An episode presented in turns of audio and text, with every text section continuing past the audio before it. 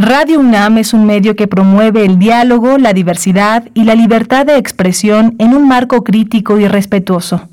Los comentarios expresados a lo largo de su programación reflejan la opinión de quien los emite, mas no de la radiodifusora.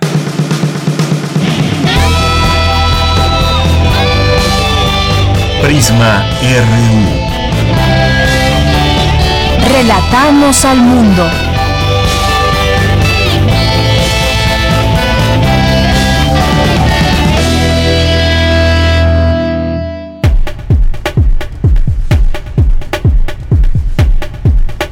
Buenas tardes. Muchas gracias por acompañarnos aquí en Prisma RU. Estamos iniciando este informativo como todos los días aquí en Radio UNAM de 1 a 3 de la tarde.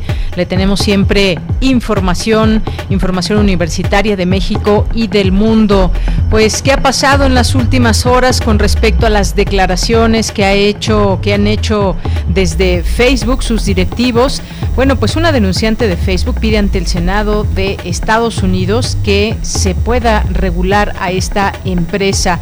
Y justamente hoy hablaremos de este tema. En nuestra primera hora vamos a hablar con el ingeniero eh, Fabián Romo Zamudio, que es director de Sistemas y Servicios Institucionales de la Dirección General de Cómputo y de Tecnologías de Información y Comunicación en la UNAM. ¿Cómo afectó este, estas fallas en estas redes digitales, en estas redes sociales y cómo entender también o tratar de entender qué es lo que sucedió? Porque una cosa muchas veces es lo que salen a decir en comunicados las empresas y que pues no siempre pueden reconocer lo que realmente pueda suceder. Se habló de un hackeo el día de ayer, había versiones en ese sentido. Vamos a intentar entender la parte técnica que aquejó ayer a estas, eh, a estas redes sociales que dejaron incomunicados a muchos que utilizan estas redes justamente para eh, hacer su día a día. Vamos a hablar con él y posteriormente vamos a hablar del litio. ¿Qué es el litio? ¿Por qué interesa tanto? ¿Por qué quieren invertir muchos eh, gobiernos y empresas sobre todo? ¿Por qué quieren explotar el litio? Vamos a conversar sobre este tema y sobre todo entenderlo en la parte química, qué es lo que, para qué sirve el litio y qué potencial significa para México. Y lo haremos con el químico Benjamín Ruiz Loyola, que es profesor de la Facultad de Química de la UNAM. Así que con él estaremos platicando sobre este tema. Vamos a tener también en nuestra segunda hora al licenciado José Luis Alonso, que es coordinador de comunicación social de Fundación UNAM. Nos van a platicar sobre este ciclo de documentales, nuestra nueva realidad, jueves de ciencia de la serie Ciencia en todos lados. Así que no se lo pierdan, es una invitación que les tenemos aquí. Cada 15 días conversamos con alguien de Fundación UNAM para que nos platique de sus últimas actividades.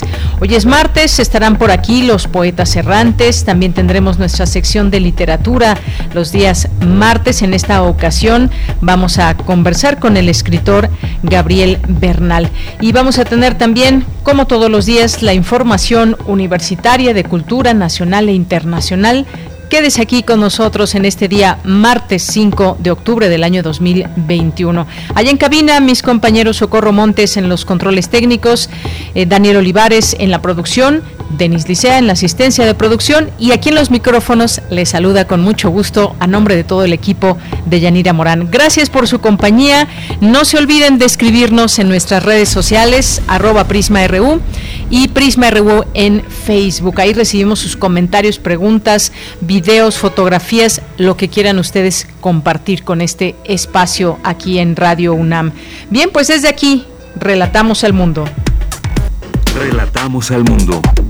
Relatamos al mundo. Y en el Relatar al Mundo, desde este eh, informativo y en resumen, en información universitaria, la UNAM y la Fundación Carlos Slim presentan el Pabellón Nacional de la Biodiversidad. Nuestra compañera Virginia Sánchez participó esta mañana en un recorrido especial y nos tendrá todos los detalles. Inicia actividades el Festival Geópolis 3.0 en el Instituto de Geografía. Contempla la ciencia y el arte. presentan el libro Universidades Públicas, Coincidencias, Diferencias y Pendientes frente a las políticas públicas. La faceta diplomática de Rosario Castellanos no es muy conocida, sin embargo, algunos de sus éxitos literarios coinciden con su labor como embajadora de México en Israel, señala especialista. Estudiantes de preparatoria de la UNAM ganan concurso mundial de física y probarán su proyecto en acelerador de partículas de Alemania. En la información nacional, a partir de este martes se presentarán a declarar ante la Fiscalía General de la República los primeros cinco de 31 científicos y exfuncionarios del Consejo Nacional de Ciencia y Tecnología acusados de delincuencia organizada y lavado de dinero. El secretario de Relaciones Exteriores, Marcelo Ebrard, anunció que el próximo viernes 8 de octubre de 2021 tendrá lugar el primer diálogo de alto nivel sobre seguridad con Estados Unidos. Refrendó la necesidad de dejar atrás la iniciativa Mérida. En materia de seguridad, nos ha tomado estos 10 meses llegar a algo que nos estudió el señor presidente, que es, tiene que haber una nueva etapa, dejar atrás la iniciativa Mérida, que es asistencialista, está basada en otra estrategia de seguridad totalmente distinta a la que hoy se está implementando, y por ende se tiene que trabajar con los Estados Unidos para lograr esta nueva etapa. Entonces, el día viernes estarán en México mi homólogo, el secretario Anthony Blinken, estará el titular de DHS, el secretario Mallorca, y estará el fiscal general de los Estados Unidos. Habrá una reunión que amablemente el señor presidente va a encabezar el viernes por la mañana para que les informemos al presidente los entendimientos que hasta ahora hemos podido avanzar. Bien, pues importantísimos estos diálogos que pueda haber con estas autoridades entre México y Estados Unidos sobre este tema de seguridad. Y el presidente Andrés Manuel López Obrador dijo que cada quien tiene que asumir su postura sobre la reforma energética. Destacó que se debe fortalecer a Pemex y a la Comisión Federal de Electricidad, limpiándolas de la corrupción. Y en la información internacional, los científicos Yukuro Manabe, Klaus Hasselmann y Giorgio Parisi fueron distinguidos con el Premio Nobel de Física 2021 por sus contribuciones pioneras para nuestro entendimiento de los complejos sistemas físicos. Hoy en la UNAM, ¿qué hacer y a dónde ir? El Museo Universitario del Chopo organiza el Festival Internacional Octubre Negro, con diversas actividades culturales, recreativas y académicas en línea, como mesas redondas y conferencias a realizarse los días 5 y 19 de octubre de 2021 a través de las redes sociales del Museo Universitario del Chopo. En este festival participan más de 250 artistas de manera presencial y virtual Hoy no te puedes perder la conferencia magistral Breviario sobre la producción musical de la escena oscura de la Ciudad de México, de la industria cultural análoga a la digital, a cargo de la maestra María del Ángel Monterrosa Fuentes. Conéctate hoy a las 19 horas a través de la cuenta oficial de Facebook y el canal de YouTube del Museo Universitario del Chopo.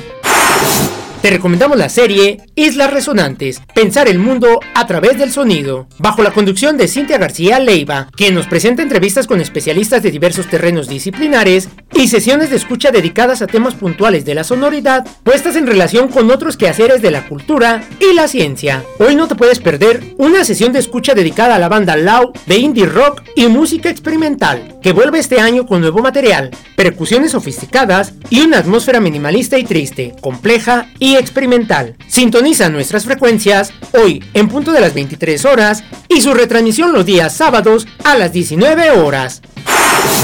El taller coreográfico de la UNAM prepara nuevos tutoriales, ensayos a la distancia y coreografías que podrás disfrutar en línea durante el mes de octubre. Consulta fechas y horarios en el sitio oficial www.danza.unam.mx. Disfruta de la danza universitaria y recuerda, lávate las manos constantemente con agua y jabón durante 20 segundos para evitar un contagio de COVID-19.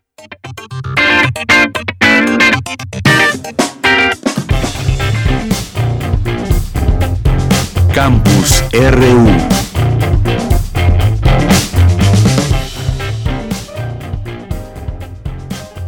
Entramos al campus universitario de este día con este recorrido que les decíamos de mi compañera Virginia Sánchez, que participó en este recorrido especial donde la UNAM y la Fundación Carlos Slim presentaron el Pabellón Nacional de la Biodiversidad esta mañana.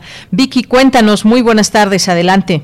Hola, ¿qué tal, Deya? Muy buenas tardes aquí al auditorio de Prisma RU. Así es, pues como bien comentas, desde la inauguración del Pabellón Nacional de Biodiversidad ubicado en el circuito del Centro Cultural Universitario. Diversos medios nos dimos cita para realizar un recorrido en este espacio que forma parte de un proyecto de colaboración entre Fundación LIN y la UNAM. La doctora Susana Magallón Puebla, directora del Instituto de Biología, precisó que este pabellón tiene dos objetivos. Por un lado, divulgar a la sociedad en general los conocimientos sobre biodiversidad y por otro, servirá para alojar parte de las colecciones biológicas nacionales que están ahora albergadas en el Instituto de Biología. También brindó más detalles sobre este pabellón nacional de biodiversidad. Escuchemos.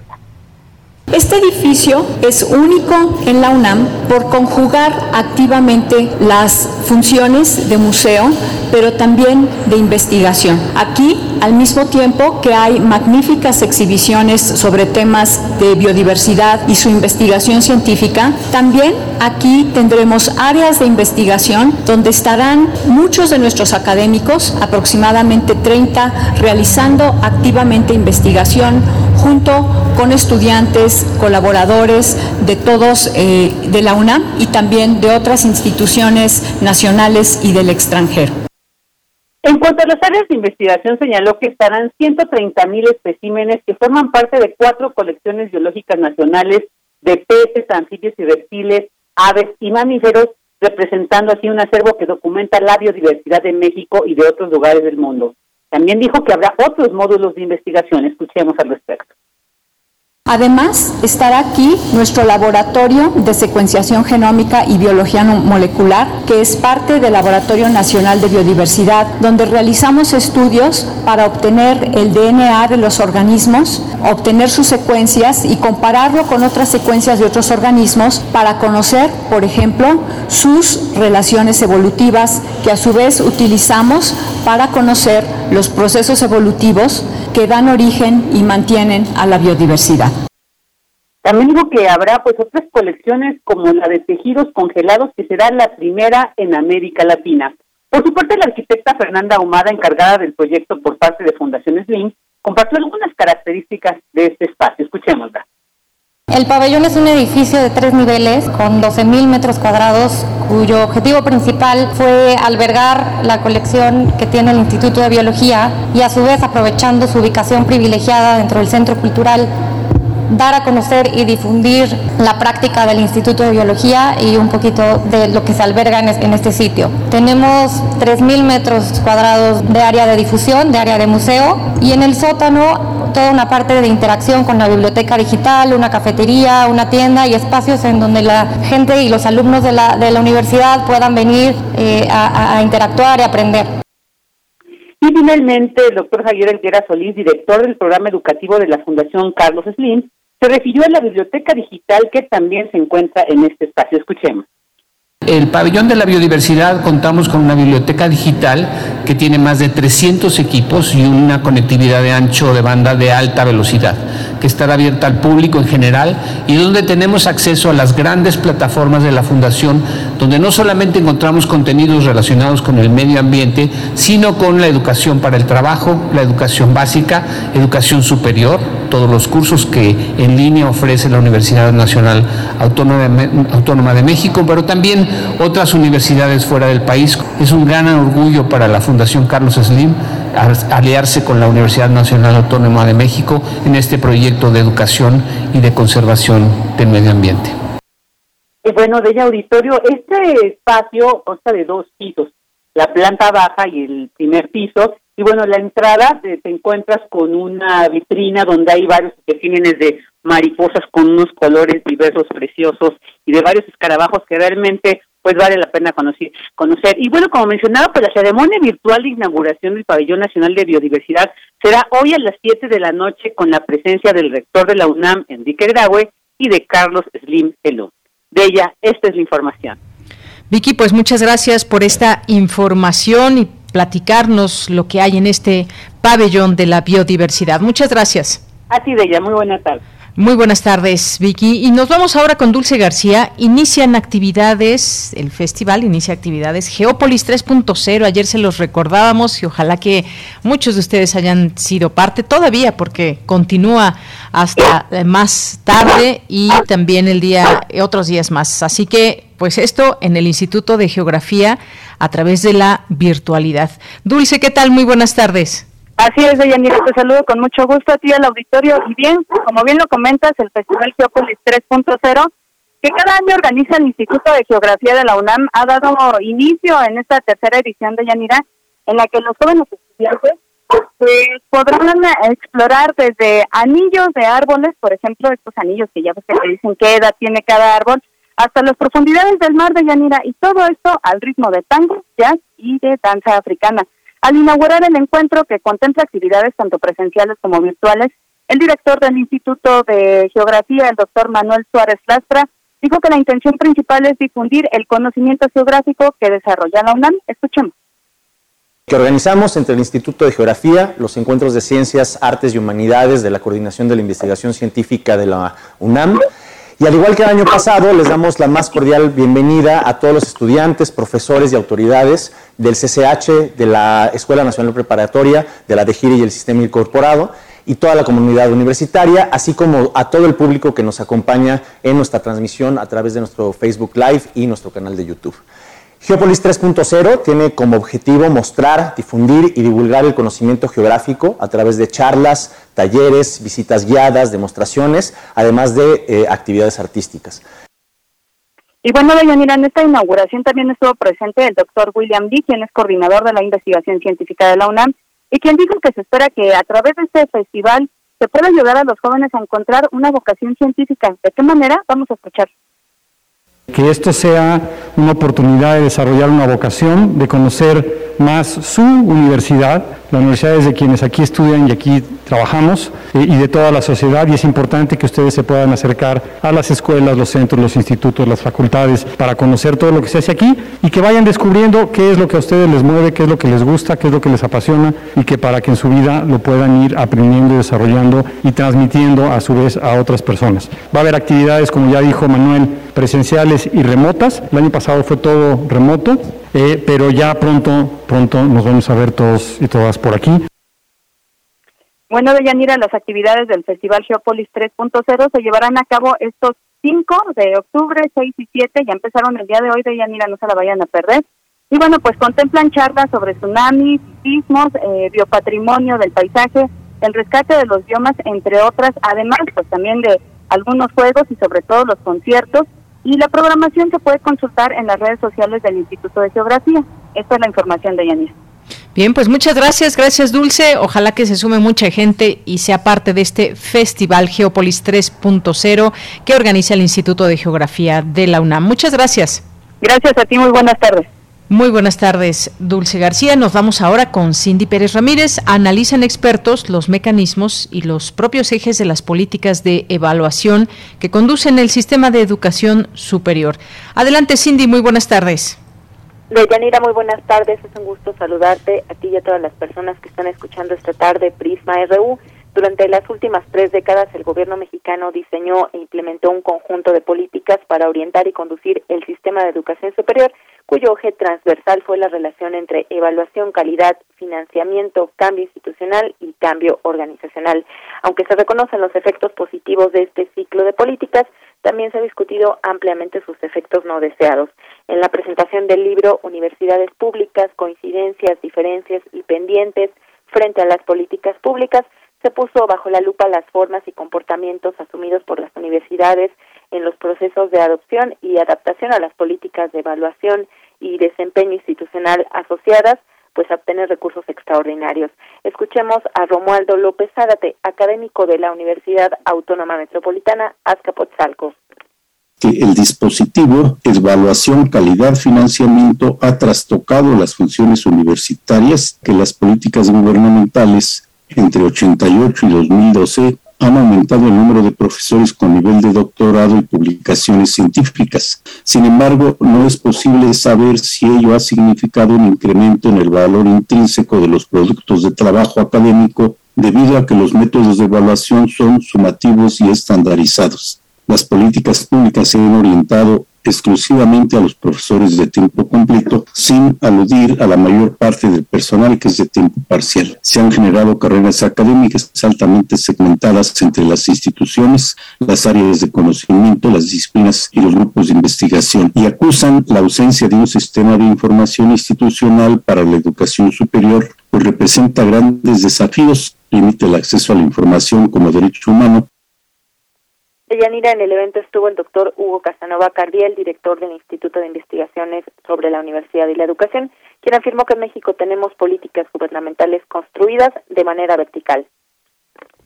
La pregunta más filosa que tengo, ¿es válido llamar políticas públicas a las decisiones unilaterales que se construyen desde la cúpula del poder? Una de las propuestas originales de la obra es que si bien alude al marco más amplio de las políticas gubernamentales, centra su foco de análisis en las propias instituciones, es decir, refiere acciones de transformación institucional en su especificidad y las pone en juego frente al esquema mayor de las propias instituciones, se alude a la intrínseca heterogeneidad del sistema universitario mexicano.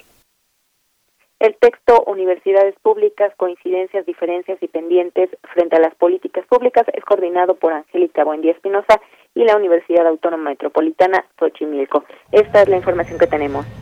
Muchas gracias, Cindy. Buenas tardes. Muy buenas tardes. Continuamos. Prisma RU. Relatamos al mundo. Prisma RU. Relatamos al mundo.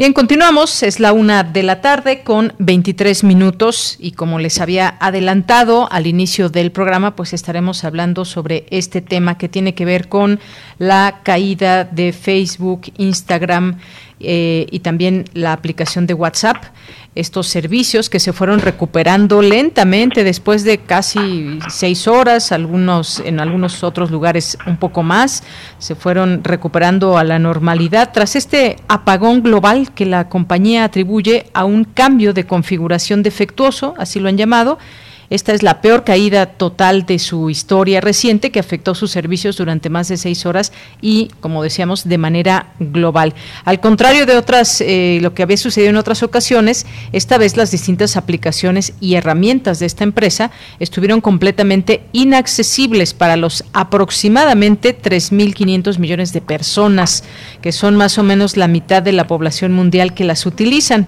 Ya por ahí de las cinco y media de la tarde, hora de México, estas plataformas comenzaron a recuperarse de manera desigual. Pero ¿qué fue lo que sucedió? ¿Qué es lo que hasta el momento se sabe? ¿Y cómo entender este tipo de fallas globales con estas aplicaciones? Bueno, pues tenemos en la línea telefónica al ingeniero Fabián Romo Zamudio, que es director de Sistemas y Servicios Institucionales de la Dirección General de Cómputo y de Tecnologías de Información y Comunicación de la UNAM. Ingeniero, muy buenas tardes. Hola, ¿qué tal? ¿Cómo están? Muy buenas tardes. Pues preguntarle sobre este tema, en principio, pues eh, sabemos que hay mucha, va surgiendo mucha información y hay quien analiza pues la, la situación que hubo de, de, que se generó mucho problema de comunicación con quienes habitualmente a través de estas, estas redes se comunican, pero también está la parte tecnológica, la parte técnica de tratar de entender todo esto. Incluso ayer se hablaba de hackeo, de pues acceder a información de los usuarios. ¿Desde qué punto lo podemos ver? ¿Cómo, eh, cómo analizar esta situación que, sí, que se suscitó el día de ayer? Pues bueno, de hecho ya la propia empresa ha hecho algunas declaraciones eh, vía sus propias redes sociales, sus eh, eh cuentas en Twitter y demás, en donde ha hecho o ha tratado de explicar qué fue lo que sucedió el día de ayer. Según lo que dice Facebook, que es quien controla no solamente la plataforma con el mismo nombre, sino también WhatsApp e Instagram, y tiene algunos otros productos como Oculus, por ejemplo, dentro de la misma estructura operativa, lo que dijo fue que hizo una actualización en los esquemas de seguridad y comunicación entre sus centros de datos. Recordemos que Facebook tiene cerca de 17 centros de datos en todo el mundo, al menos los que están identificados o conocidos o declarados, eh, la mayoría de ellos en los Estados Unidos, y que esta actualización de seguridad en sus comunicaciones produjo la falla. Fue una actualización errónea eh, y eso lo que provocó fue que dejara de haber comunicación entre sus diversas instalaciones, en los varios data centers, y en consecuencia pues se perdió eh, esta facilidad, digamos, de acceder a cada una de las plataformas de diversas maneras.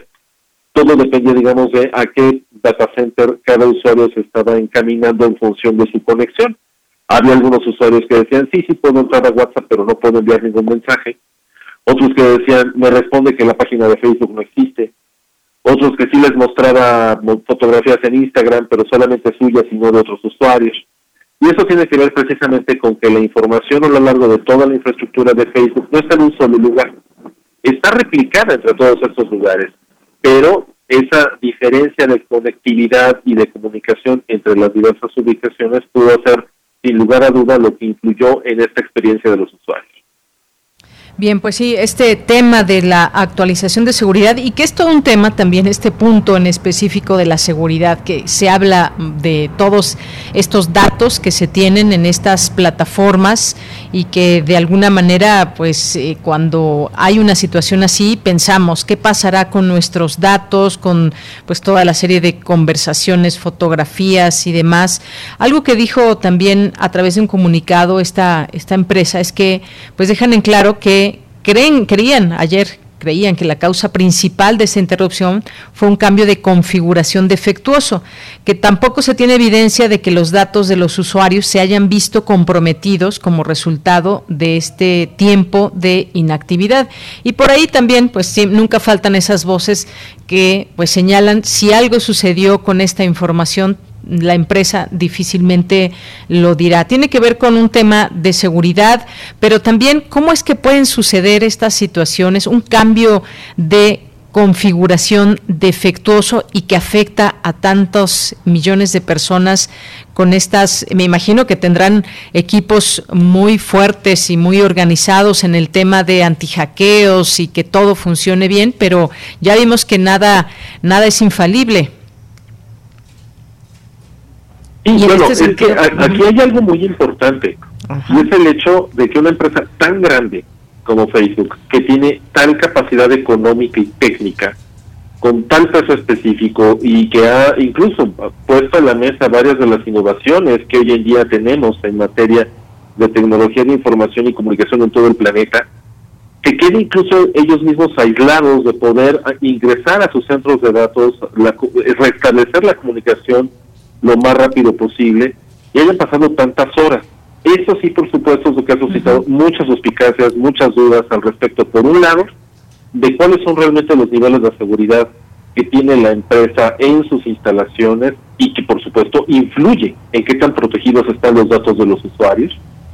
Dos, si realmente hubo alguna otra actividad que no está declarando, que no está diciendo realmente qué fue lo que pasó o lo está diciendo de manera parcial.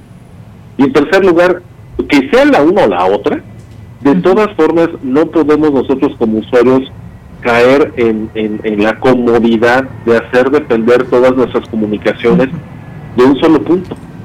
Yo creo que esta es la principal enseñanza de lo que sucedió el día de ayer, independientemente de las causales y lo que Facebook nos quiera decir después. Aquí lo principal es que debemos nosotros como usuarios estar conscientes que no podemos estar concentrados en un solo punto sino que tenemos que hacer o utilizar, mejor dicho, otras soluciones, otras herramientas, diversificarlas y no estar colgados literalmente en un solo hilo.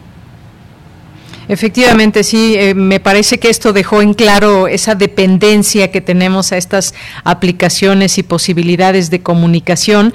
Pues bueno, sabemos que este apagón, o como se le ha llamado esa interrupción a estas redes, afectó a muchas de las herramientas y sistemas internos que eh, pues se utilizan en operaciones diarias. Esto complicó, dice la empresa, eh, los intentos de diagnosticar y resolver rápidamente este, este problema, ya que los equipos de ingeniería han constatado que los cambios de configuración en los enrutadores troncales que coordinan el tráfico de red entre nuestros centros de datos generaron problemas e interrumpieron esta comunicación. Es decir, empezó a haber una especie también de, caos, por decirlo de alguna manera, de muchas personas, muchos millones que empezaban pues a intentar por varias vías, eh, ya sea en teléfonos, en computadoras, a tratar de entrar a estas, eh, a estas páginas, a estas aplicaciones.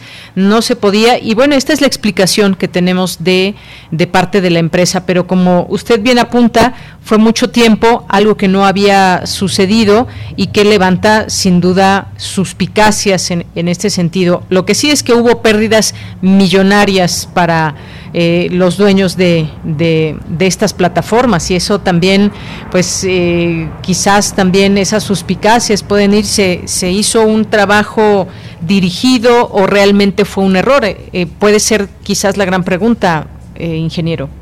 Bueno, sí, eh, eh, hay otras vertientes ahí de discusión, como son, uno, el, está literalmente, en, como dicen los norteamericanos, en, la parrilla.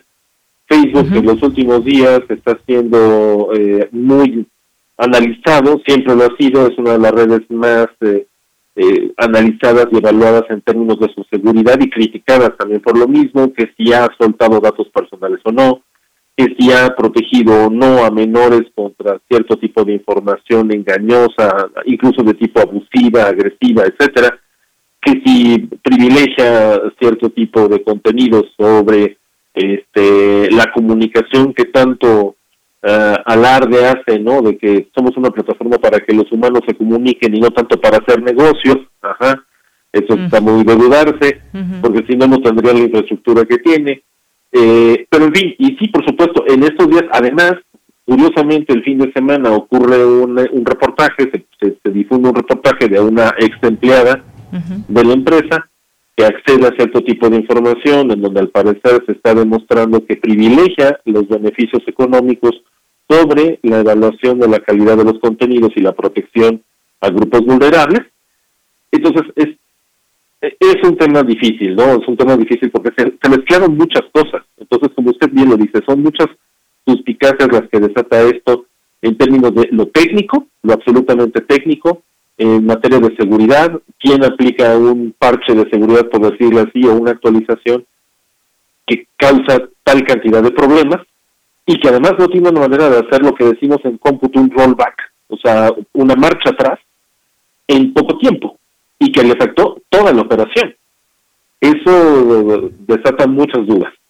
Y, eh, y obviamente impacta sobre los beneficios, como bien lo decía usted, en, términos de el, valor de las acciones, pero no solamente a la empresa, sino que hay mucha gente, muchas empresas eh, e individuos que tienen sus esquemas de negocio y de trabajo basados en las redes sociales y basados en todas las eh, herramientas de marketing que este tipo de plataformas les ofrecen porque también son ese tipo de usos los que se le dan, no solamente para que le mandemos un mensaje a la familia.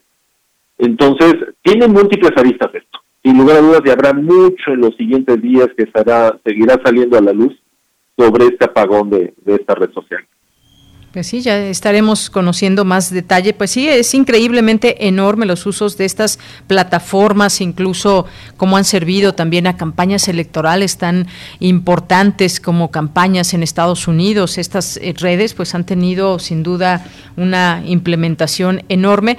Esto que sucedió pues tuvo provocó un desplome de 4.9% en las acciones de Facebook y eh, esto que usted mencionaba de esta empleada que dio a conocer que pues Facebook siempre iba a elegir optimizar su propio interés, eh, eh, ganar más dinero por, eh, por arriba de cuidar los datos de, de, los usuarios. Y aquí también quizás, ingeniero, entre una situación que podemos reflexionar un poco y que tiene que ver con la responsabilidad nosotros mismos en el uso de estas redes eh, sociodigitales que nos permiten una comunicación con el mundo, nos permiten una, una comunicación exponencial, pero que también a final de cuentas estamos dando nuestros datos en cualquiera de estas plataformas e incluso otras que no tienen que ver con esta compañía, estamos dando datos que para para los dueños, los empresarios, quienes están detrás de todo esto, pues son, digamos, eh, un granito de oro para, para sus empresas, ¿no? Sí, absolutamente. O sea, recordemos que el modelo de negocio que tienen estas empresas es el uso de nuestros datos. Y aunque mucha gente dirá, bueno, ¿qué importa que estén detectando en dónde me encuentro parado ahorita y dentro de cinco minutos y en qué tienda o en qué parador me detuve para ver algún producto, pues todo eso se vende y todo eso tiene un valor para alguien, desde alguien que nos quiere vender algún producto o servicio, hasta ya a, nivel de conjunto, ver cuáles son las, este, el tipo de, de tendencias de compra, tendencias en opiniones políticas, eh, hasta de voto lo vimos en la influencia que ha tenido esta red social en varios procesos electorales en todo el planeta. Entonces, sin lugar a duda es un negocio de miles de millones de dólares, por eso esta empresa evolucionó en tan pocos años a ser una de las de mayores beneficios en todo el planeta, comparado con las tradicionales empresas que conocíamos de las, las versiones de la industria anteriores, como la, la automotriz o la energética y demás. Ahora estas empresas en el ámbito de tecnología de información pues mucho de donde explotan el beneficio es precisamente de cada mínimo dato, cómo lo ubican y cómo lo pueden vender a alguien que le va a retribuir en algún beneficio. Efectivamente, y bueno, pues esto nos hace recordar aquel escándalo de Cambridge Analytica cuando se puso al descubierto que los datos de más de 50 millones de usuarios de esta red social de Facebook fueron utilizados sin consentimiento para comercializarlos ilegalmente con terceros. Eso, aquello fue un verdadero escándalo que hoy no podemos dejar de, de recordar, eh, aún pues ahora sin saber exactamente qué fue lo que sucedió el día de ayer. Sí, y eso pues, quedará, por supuesto, en la duda de quienes son sus principales clientes, no los que utilizan versiones, llamémosle libres o sin costo, sino aquellos que incluso específicamente le pagan, ya sea para obtener información o bien para generar esquemas de negocio de venta de mercado y que por supuesto pues ven aquí afectados sus, sus esquemas operativos porque la plataforma pues no es infalible, ¿verdad? Por más que se diga que hay múltiples centros de datos y todo está replicado entre ellos, pues ya vimos que no es infalible. Efectivamente. Y pues eh, también pesaba esta posibilidad, o se podía decir en algunos círculos, incluso nada comprobado, que podría ser que un grupo de ciberdelincuentes haya causado el apagón, lo cual, pues, eh, hay dos miembros del equipo de seguridad de Facebook que contactaron, contactaron con un medio de comunicación que fue el New York Times y que señalaron que era poco probable que esta hubiese sido la, la causa, porque eh, precisamente la tecnología de cada aplicación es demasiado distinta como para verse afectada por un mismo ataque. Esto, digamos, es un planteamiento lógico, ¿le parece? Lo que pasa es que no, independientemente de qué hace cada aplicación, o sea, de Facebook que es más en el estilo de portal, página web y demás, y WhatsApp que es un mensajero instantáneo, Instagram que sirve para compartir imágenes y y demás. Sí, las plataformas no son exactamente iguales, eso es cierto. Pero la, la diferencia escribe lo siguiente.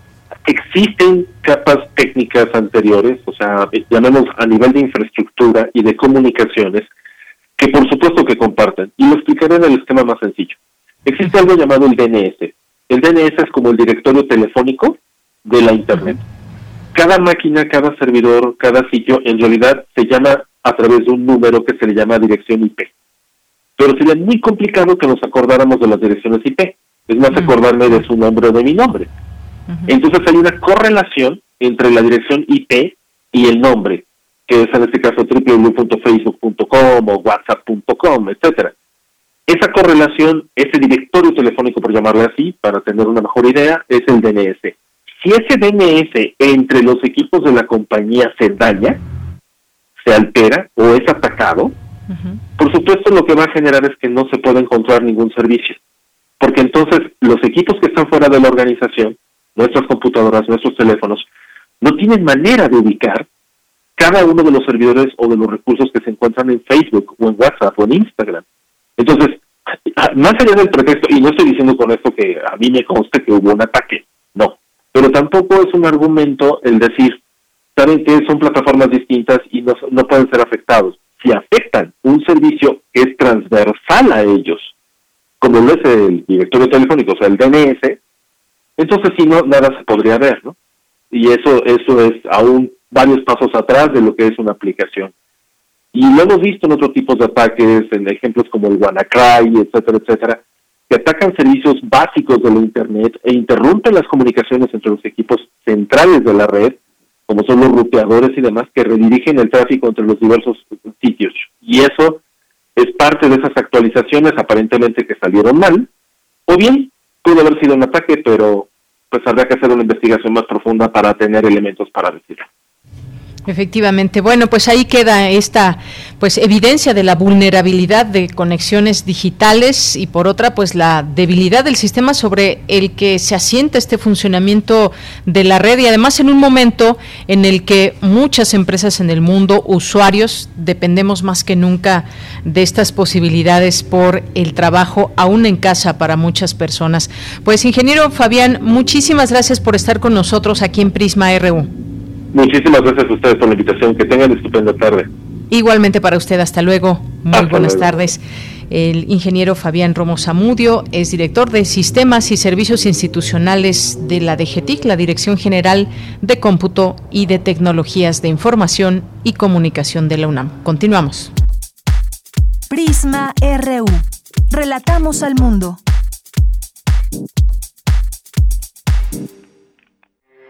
Porque tu opinión es importante, síguenos en nuestras redes sociales, en Facebook como Prisma RU y en Twitter como arroba PrismaRU. Bien, pues vamos a nuestra siguiente charla el litio, qué decir del litio y ahora enmarcado en esta reforma energética 2021, litio y otros minerales, porque de aprobarse los cambios propuestos a la Constitución, solo el Estado podrá encargarse de la explotación, extracción, comercialización, distribución y almacenamiento. Así que, pero qué a, todo esto, ¿qué es el litio? ¿Cuáles son los usos? ¿Por qué es tan importante? ¿Por qué se está hablando tanto del litio? Hemos invitado en esta ocasión aquí en Prisma RU de Radio UNAM al químico Benjamín Ruiz Loyola, ya está con nosotros vía telefónica, es profesor de la Facultad de Química de la UNAM. ¿Cómo está? Muy buenas tardes, bienvenido. Buenas tardes, Mira, gracias por la invitación, estamos a la orden. Gracias, maestro. Pues empecemos con, con esto, esta, más que esta definición, ¿qué es el litio? ¿Por qué tan importante? Cuéntenos, por favor, maestro. El, litio es un, es un metal eh, pequeño que tiene propiedades importantes, este, usos terriblemente interesantes. Por ejemplo, eh, como carbonato de litio, eh, funciona para reducir el consumo de energía en la obtención de aluminio por medio de electrólisis. Entonces nos permite ahorrar energía.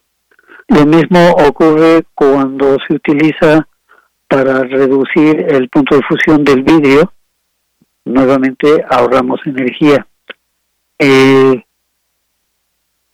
tiene inclusive un uso medicinal, usualmente como carbonato de litio. Se utiliza eh, en casos de depresión para ciertos desórdenes mentales. Pero el uso más importante, el que en este momento es el que hace que sea un elemento estratégico de alto valor agregado y de alta importancia, es que es eh, imprescindible el uso del litio eh, en diversas formas para las baterías eléctricas que se pretende sustituyan al petróleo eh, en los motores, por ejemplo, de los vehículos, automóviles, camiones, eh, motocicletas, barcos, inclusive aviones. Entonces, eh, tiene un valor de enorme importancia para la generación de energía eléctrica, sobre todo portátil. Entonces,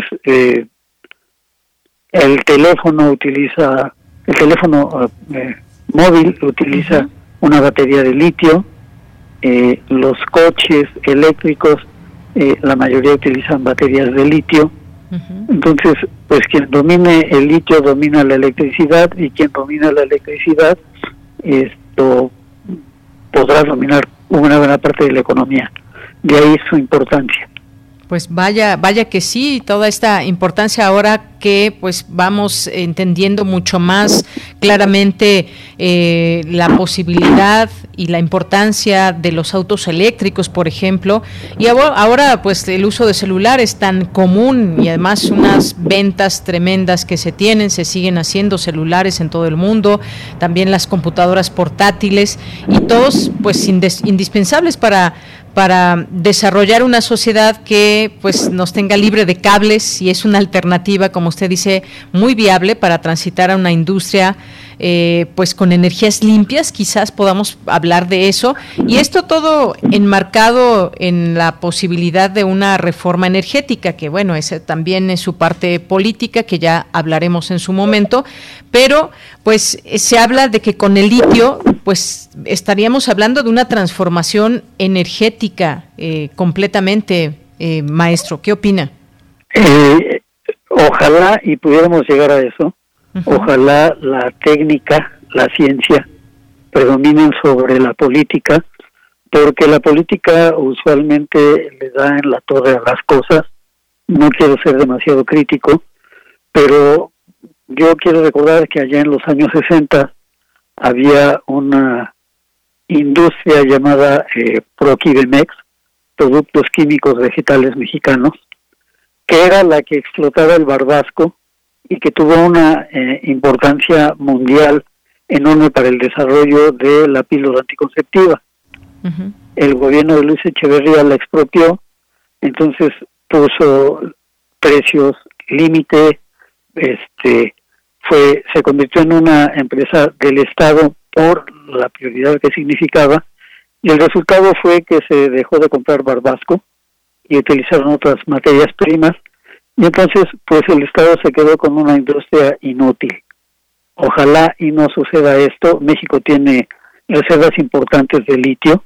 Esperemos que no sea la, la política la que dicte cómo vamos a manejar el litio, porque parte de la reforma a mí en lo personal me, me, me desconcierta un poco, porque si somos un país preocupado por el calentamiento global, no es posible que retrocedamos a utilizar carbón en las en las plantas generadoras eh, termoeléctricas.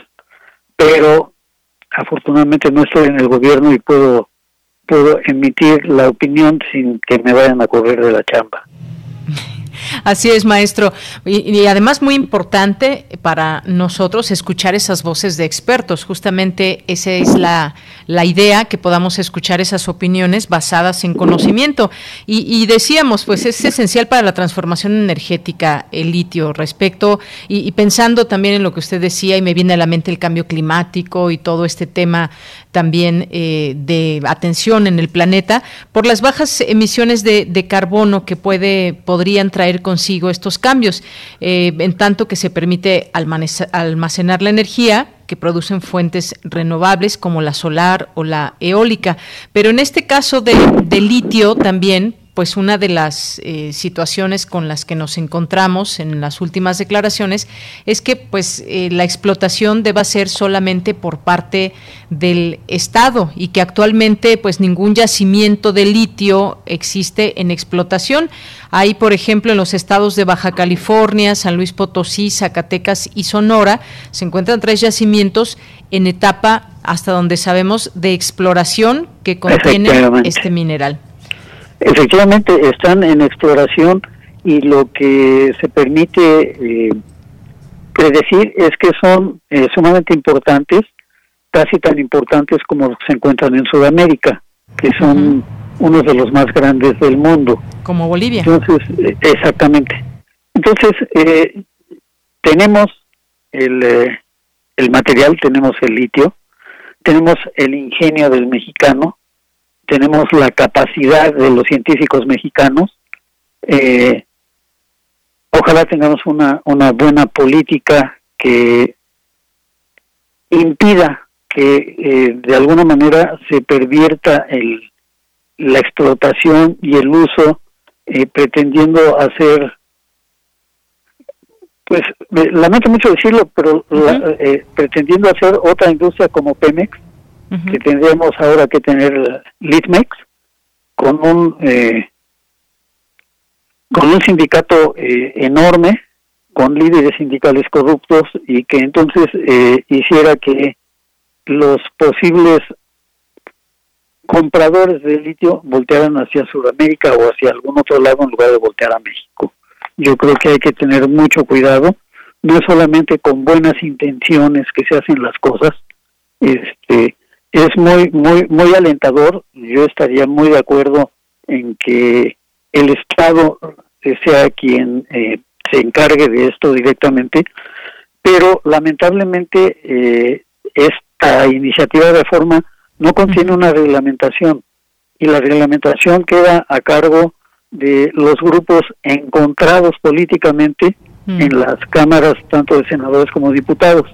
Y entonces en lugar de algo bueno puede resultar un, un champurrado que no va a ser atole ni de chocolate, ni de arroz, ni de guayaba, sino va a ser este eh, agua de calcetín pues imagínese usted, sí, esa parte política no la podemos dejar de observar porque hay quienes en la oposición pues ya dijeron no vamos a aprobar esto, pero para nada. Y, no sabemos si más lo hacen porque están conscientes de, de, un voto o de lo que implica esta reforma o solamente porque son oposición y no le podrían dar un sí a una reforma llegada de otro partido y de un gobierno distinto al de sus partidos. Pero el caso es que aún, que lo que, que lo que indiquen sea voy a votar no para ver cómo eh, cómo podemos negociar. Y entonces, ¿qué me das a cambio de que vote que sí? Que es la costumbre en la en las cámaras en, nuestro país, no tanto eh, federales como locales. Entonces, yo digo que hay que tener mucho cuidado con eso. Si están acusando a ciertos políticos de haber recibido dinero para votar sí a la reforma de Peña Nieto, bueno, pues busquemos la manera de evitar que esto ocurra otra vez. Pero para mí, a mí me da muy mala espina que uno de los de los héroes de la Cámara de Senadores, me parece, sea un cuate que se dedica a la minería de carbón y que por eso está votando a favor de la reforma, porque le conviene vender su carbón. No quería yo decir nombres, pero bueno, ya ya lo dijiste tú, además multimensionado en los, en los, este, Pandora, Papers. ¿no?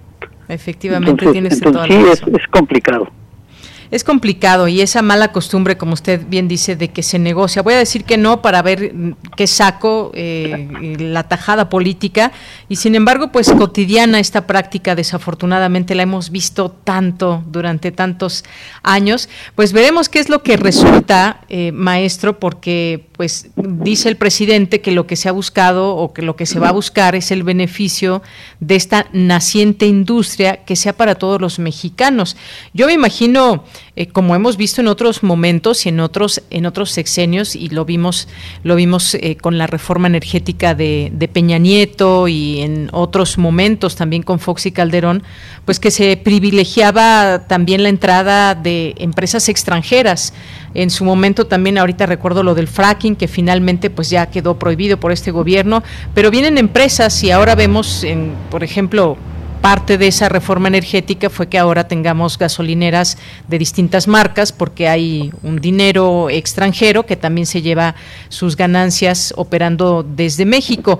Esto quizás en ese sentido, digamos, podremos entenderlo que que, que, esta industria sea para beneficio de los mexicanos es la parte, digamos, que podría ser positiva dentro de lo que estamos viendo, pese a todos los intereses hay este señor Guadiana y, y más, maestro?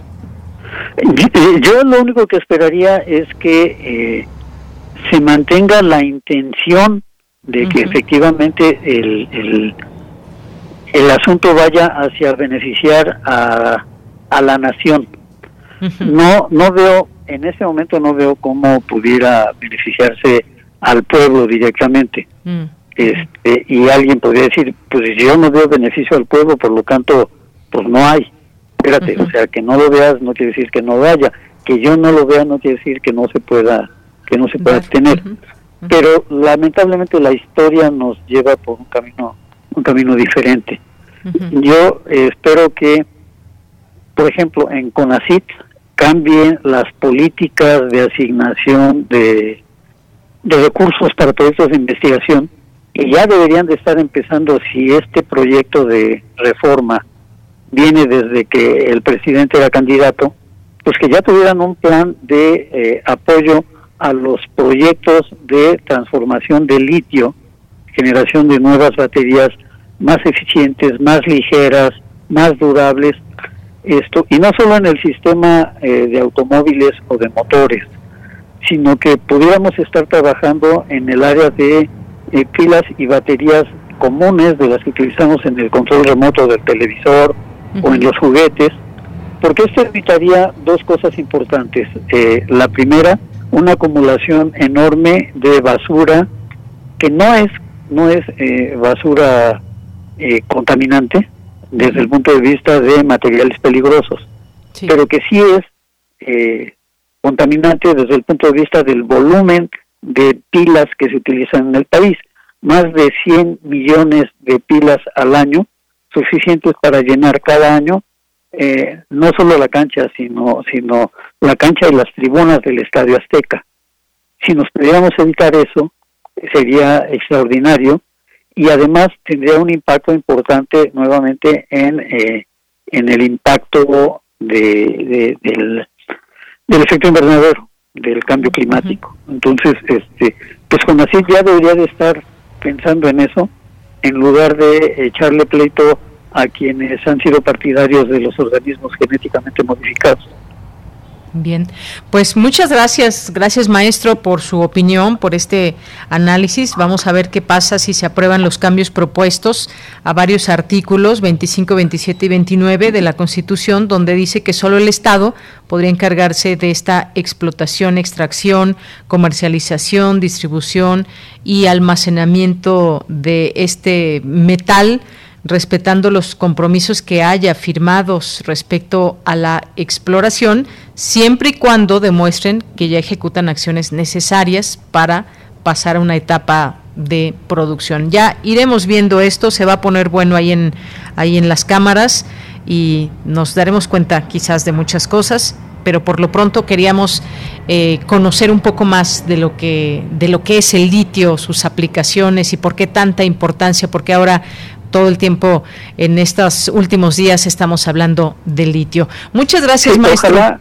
ojalá pudiéramos llegar a, a diferencia del petróleo, que lo que hacemos es exportar el crudo para importar los derivados, ojalá pudiéramos llegar al caso de exportar productos terminados, es decir, baterías, es decir, medicinas, es decir, aditivos para vidrio, cerámica, aluminio, etcétera, etcétera.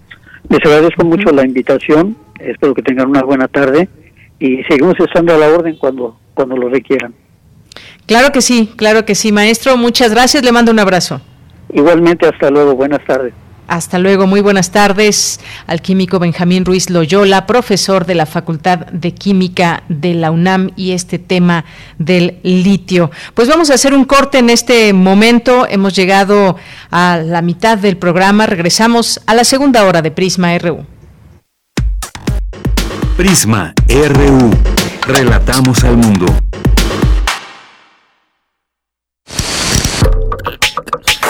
Estamos donde tú estás. Por eso, encuéntranos como Radio UNAM en Spotify con nuestras propuestas de música para escuchar por horas y horas. Síguenos y haz clic con nosotros.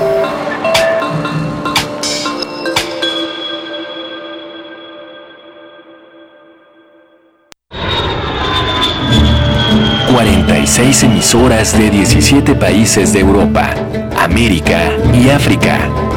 Esa es la red de Mundofonías, música para descubrir. Todos los sábados a las 18 horas por el 96.1 de FM. Radio UNAM. Experiencia Sonora. En esta época tan difícil que estamos viviendo, la música es un bálsamo para el espíritu. Soy Ana Lara y los invito a que escuchen la música que hacemos los compositores aún en el encierro, en hacer una nueva música todos los miércoles a las 18 horas, por supuesto, en Radio Una. Experiencia sonora.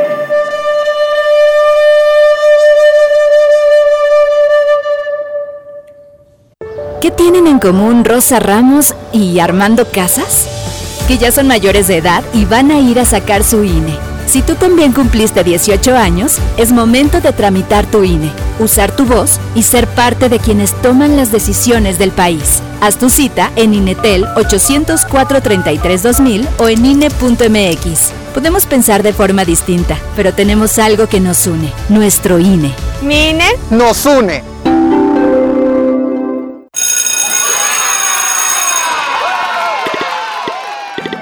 Llegó el momento. Regresamos a la escuela.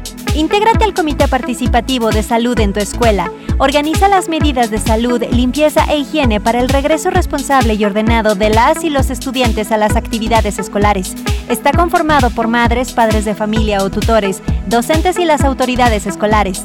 Porque es un lugar seguro, regresamos a la escuela. Gobierno de México.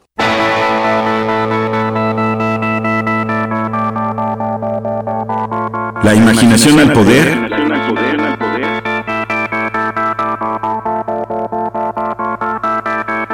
Cuando el rock dominaba el mundo. Todos los viernes a las 18.45 horas por esta estación. 96.1 TFM. Radio UNAM, Experiencia Sonora. Relatamos al mundo. Relatamos al mundo.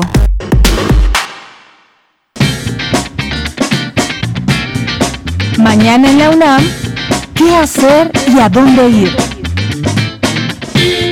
Mañana miércoles 6 de octubre tienes una cita con la serie Escuchar y Escucharnos, bajo la conducción de María Amalia Fernández. Esta serie nació ante la imperiosa necesidad de tomar una postura frente a la creciente ola de violencia contra la mujer y el fortalecimiento de los movimientos feministas en el mundo y al interior de la UNAM. Mañana miércoles 6 de octubre, la maestra Angélica Patlán, abogada de la Facultad de Derecho de la UNAM, hablará sobre las medidas urgentes de protección para las mujeres violentadas físicamente y los espacios de atención que existen en la Secretaría de las Mujeres de la Ciudad de México. Sintoniza mañana nuestras frecuencias en punto de las 10 horas.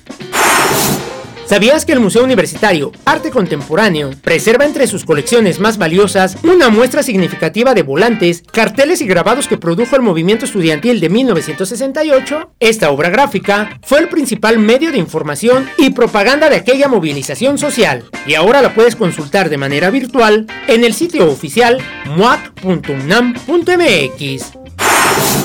¿Qué tanto sabes de los agujeros negros? El Universum, Museo de las Ciencias, te invita a descubrir más acerca de estos objetos en la exposición Universo.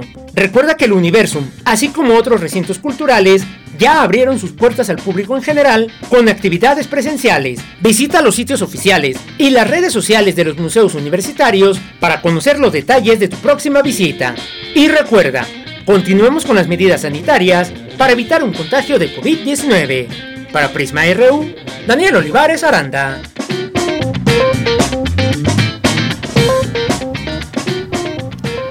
Estamos ya en la segunda hora de Prisma RU, dos de la tarde con cinco minutos y vaya escándalo que sigue siendo este tema de los Pandora Papers, que se dan a conocer más nombres eh, de políticos, de la farándula, de varios, eh, varios rubros, empresarios, no se diga.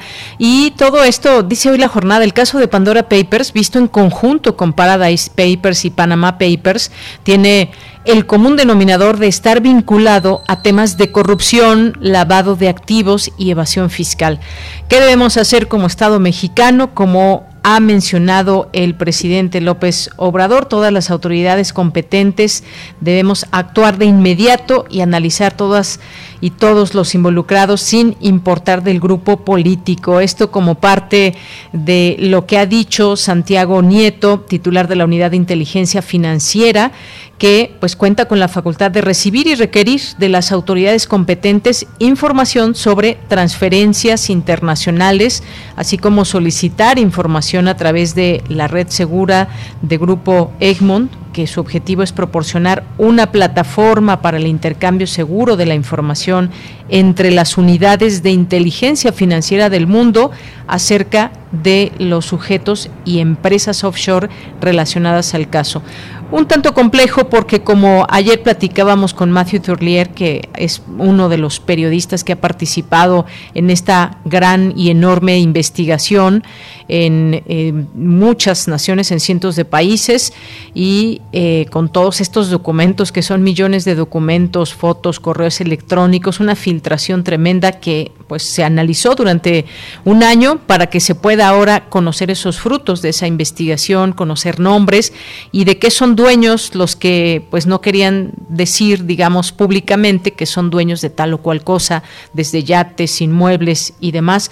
Como tal, una offshore pues no es un, delito, no es un delito pues llevar dinero a estos eh, paraísos fiscales y omitir el nombre de los dueños de esos esos bienes materiales, pero pues aquí hay un tema donde pues se meten muchas otras cosas, si tiene que ver con la evasión de impuestos, si tiene que ver con un tema también ético y de distinta índole que estaremos aquí analizando, pues qué pasa también con algunos casos en especial que han llamado la atención, el caso de los legionarios de Cristo, también esta investigación que ayer eh, comentábamos muy rápidamente, que solo la mencionamos y que Matthew nos invitaba a leer, es un caso también eh, tremendo y sobre todo cuando se manejan grandes cantidades de dinero, que no son las mismas cantidades de todos, no sé si hay algún mínimo para entrar a estos paraísos fiscales o si estamos hablando solamente de grandes cantidades, grandes sumas de dinero. Este es un tema del cual seguiremos hablando y por supuesto va a dar mucho más de qué hablar y conocerse estas historias. Sí, es un escándalo, pero dentro de ese escándalo, pues, ¿qué se puede eh, tomar, digamos, para investigación de las autoridades de justicia? Pues ya lo iremos poco a poco descubriendo y sobre todo eh, pues estas eh, autoridades también que se puedan comunicar, las unidades de inteligencia que hagan pues cruces de información y más para conocer detalles de estos temas y si se ha incurrido o no en delitos por parte de quienes están eh, en estos paraísos fiscales. Bien, pues muchos saludos. Vamos a mandar ahora ya nuestros saludos cotidianos a esta hora a quienes nos escriben a través de nuestras redes sociales. Gracias a Verónica Ortiz Herrera, que nos dice, será entrada a todo público el pabellón de la biodiversidad.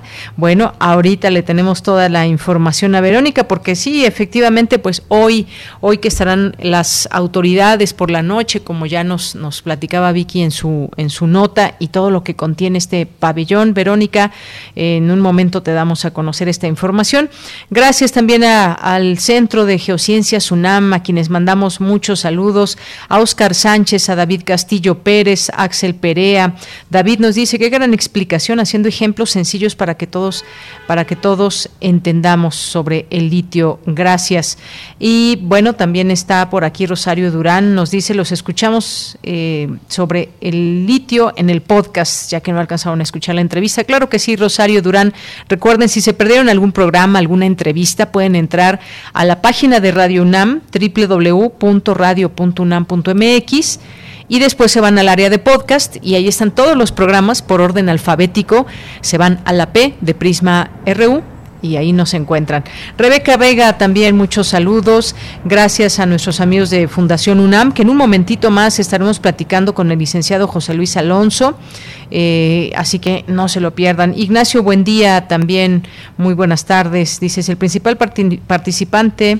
Eh, en Sonora es eh, Gangen Official, Official de origen chino Entonces, ¿cómo? Sí, efectivamente hay una, una empresa china ya en estos temas de litio que ha declarado que estos cambios no le afectarían. Hablaremos del tema, por supuesto. Gracias, Ignacio, eh, David Castillo, Rebeca, Andrés Mar. Buenas tardes a todo el equipo de Prisma RU y Auditorio. Gracias por la información de hoy. Salvador Medina también, muchas gracias. Gracias a Emilio, eh, Rosario, José Luis León también, muchas, muchas gracias. Eh, gracias a José Luis que nos dice, la explicación de Facebook se me hace poco convincente. Una empresa de ese tamaño no tiene un ambiente de pruebas donde valide los cambios antes de tirar el servicio, no tiene planes de continuidad de negocio. Dudo que la obliguen a dar más explicaciones como ya ha pasado antes. Gracias, José Luis León, por el comentario. Muchas preguntas que quedan en torno a esta caída de estas eh, plataformas. Rosario Durán, en el caso de que se nacionalice el litio, ¿cómo se manejará? ¿Quién se hará cargo de él? ¿Cómo lo piensan explotar? ¿Quién lo va a explotar? Ojalá no lo vayan a hacer ojo de hormiga como Pemex. Gracias, Rosario. Diogenito nos visita aquí en Twitter y nos dice que gusto escuchar al maestro Benjamín. Fue mi maestro y amigo en la Facultad de Química, una enciclopedia enciclopedia ambulante por su conducto. Le hago llegar un muy fuerte abrazo. Bueno, pues se lo hacemos llegar. Ojalá que todavía esté escuchando el programa. El químico Benjamín Ruiz Loyola. Muchas gracias por el comentario de Eugenito. Flechador del Sol, feligreses, solté sonora carcajada. Eh, gracias eh, también a Mayra Elizondo, aquí presente. Dice, recomiendo esta actividad, rescate en los biomas. Me encanta, la estoy viendo en Geópolis 3.0. Recuerden que está en su canal de YouTube. Efectivamente, pues súmense, hay muchos temas de los cuales está hablando en Geópolis 3.0. Tres días de mucha información. Gracias, Mayra. Eh, Mando nos dice, es tan o más importante la nacionalización del litio como en su tiempo lo fue el petróleo. Gracias por el comentario. Gracias a David, a Rosario, muchas gracias a Rafael Castañeda eh, por estar aquí con nosotros, a Chiluca 2011 también, Alexandro Guerrero, a todos ustedes que están aquí atentos. En nuestras redes sociales les mandamos muchos saludos. Mario Navarrete también aquí ya presente y gracias a todos que nos están escribiendo. Nos vamos a la información especialista, aborda la labor diplomática de la escritora Rosario Castellanos. Cristina Godínez con la información.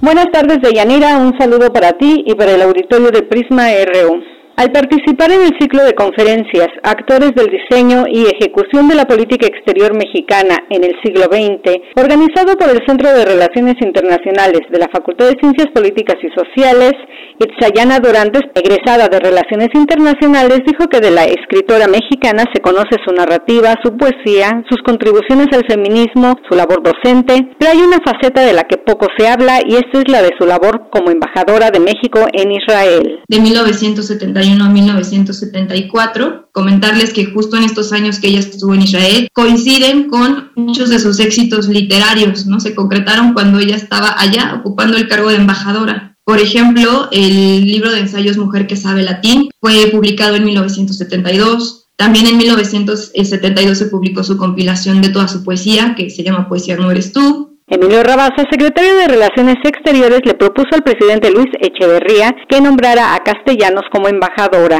De todos esos nombramientos, que fueron 17, Rosario Castellanos fue la única mujer. Eso también nos habla, pues, número uno, de que siempre o en esos años había una representación muy desigual, ¿no? En cuanto a hombres y mujeres en el cuerpo diplomático, pero que además Rosario, pues, había ganado un lugar muy importante. Rosario Castellanos se hizo cargo de la embajada el 30 de marzo de 1971 y eh, pues ella mencionaba que el objetivo principal que tendría como embajadora sería estrechar las relaciones con Israel, que se había caracterizado pues por tener algunos momentos de acercamiento con algunos avances importantes, pero también tenía largos periodos de enfriamiento. La escritora falleció el 7 de agosto de 1974 en embajada. Si bien Rosario Castellanos decía que su nacimiento había sido un error geográfico, porque pues ella nació en la Ciudad de México, pero en realidad pues siempre fue de Comitán, Chiapas, eh, creo que también su muerte fue un error geográfico, ¿no? Ella murió en la embajada por un accidente como eléctrico y pues justamente también fue un error geográfico porque murió lejos de casa, eh, murió lejos de su familia. Deyanira, este es mi reporte. Buenas tardes. Muchas gracias, gracias Cristina Godínez. Nos vamos ahora con Dulce García. Futuros científicos universitarios prueban su proyecto en acelerador de partículas de Alemania. Adelante, Dulce, buenas tardes. Deyanira, muy buenas tardes a ti al auditorio de Prisma RU. Un equipo mexicano resultó ganador de la competencia Beamline for School, en la que compitieron contra 289 agrupaciones de 57 países y en la que junto con otro grupo de Italia fueron seleccionados para presentar sus proyectos en Hamburgo, Alemania y probarlos en el sincrotón de ese país. Este encuentro mundial de física para estudiantes de preparatoria es organizado desde 2014. Estos mexicanos de Yanira son además universitarios. Su equipo se llama Teomi Puma Cósmico, y se convirtió en la primera agrupación latinoamericana en ganar el concurso Beamline for School en su edición 2021 y cuyo premio consistió en probar en un acelerador de partículas su detector Cherenkov, que funciona cuando partículas cargadas pasan a una velocidad mayor que la de la luz en determinado medio, como puede ser agua o glicerina. Escuchemos a Laura Elena González, una de las participantes. Eh, con partículas, en este caso son electrones o positrones, este, a una cierta energía, ¿no? Entonces, eh, pues nosotros estuvimos buscando varias ideas, estuvimos estudiando mucho y hasta que definimos, pues que queríamos hacer un detector de Cherenkov y pues justo lo que eh, platicaba Alma, la originalidad del detector es que íbamos a probar con dos medios diferentes. Deyanira, el conjunto de los siete alumnos de la Escuela Nacional Preparatoria Plantel 2, Erasmo Castellanos V, y sus dos asesores de la Facultad de Ciencias de la UNAM fueron los triunfadores en la competencia organizada por el Consejo Europeo para la Investigación Nuclear y el Sincrotón Alemania de Electrones. El grupo de jóvenes de 18 y 19 años de edad está conformado por los alumnos Ilse Fernanda Jiménez Buendía, Luis Eduardo Cabezas Montiel, Daniela García Páez, Marlon Uriel de la Cruz Guzmán, Evelyn Rojas García, Alma Teresa Aquino Maldonado y José Arturo Lomas Sandoval. Sus asesores son Uriel García Elorza y Laura Elena González Trueba. Este es el reporte. Muy buenas tardes. Gracias, Dulce. Muy buenas tardes. Muy bien por la preparatoria número 2, Erasmo Castellanos Quinto. Continuamos ahora con la información internacional a través de Radio ONU. Información internacional. Los efectos del COVID-19 sobre la salud mental y el bienestar emocional de los niños y los jóvenes podrían prolongarse durante muchos años. Arrancamos la ONU en minutos con este estudio de UNICEF que asegura que esto es solo la punta del iceberg de un problema mucho más grave. Soy Beatriz Barral. Lo fui a recoger al colegio, entonces salió el psicólogo y me dijo que, que ahí mi hijo necesitaba una ayuda psicológica. Ese día se había puesto mal, se había puesto debajo de la mesa a llorar y lo único que repetía era que se quería morir. Roxana es la madre de Andre, un joven peruano de 14 años. Me sentía mal mm, y tenía, ¿cómo decirlo?, esta ansiedad. Tenía muchas náuseas, no quería comer. André recibió ayuda psiquiátrica y psicológica y atención de un trabajador social. Fueron de gran ayuda. Principalmente creo que fue bueno que me escucharan. El estudio de UNICEF revela que la pandemia solo ha empeorado una situación que ya era muy grave. Más de uno de cada siete adolescentes de 10 a 19 años en todo el mundo tiene un problema de salud mental diagnosticado. Cada año casi 46.000 adolescentes se suicidan. Durante la pandemia un 14% de los niños han estado confinados y 1.600 millones han perdido clases. Seguimos hablando de niños porque 3.200.000 menores de 5 años en Afganistán pueden sufrir desnutrición aguda antes de finales de año, alertan UNICEF y el Programa Mundial de Alimentos. Al menos un millón de estos niños corren el riesgo de morir desnutridos si no reciben tratamiento inmediato. Según las encuestas del programa, el 95% de los hogares de Afganistán no consumen suficientes alimentos. Los adultos comen menos y se saltan comidas para que sus hijos puedan comer más. Muchas madres lactantes están tan desnutridas que no pueden amamantar a sus bebés. Las dos agencias de la ONU llevarán al país 100 equipos móviles más de salud y nutrición, que se sumarán a los 168 que ya proporcionan ayuda a los niños y madres en las zonas más remotas. El cambio climático está creando una crisis del agua con desastres cada vez más intensos y frecuentes y menos agua dulce disponible, advierte un informe de la Organización Meteorológica Mundial. Hablamos ahora del cambio climático porque está creando una crisis del agua con desastres cada vez más intensos y frecuentes y menos agua dulce disponible, según advierte un informe de la Organización Meteorológica Mundial. Las crecidas y las sequías se han intensificado a causa del cambio climático. Además, se prevé que el número de personas afectadas por lo que llaman el estrés hídrico se elevará considerablemente ya que la población sigue aumentando y cada vez hay menos recursos disponibles. La organización pide medidas urgentes. Peter Italas es su secretario general. Algunas de estas características, como el deshielo de los glaciares y la subida del nivel del mar, continuarán durante siglos debido a la elevada concentración del dióxido de carbono.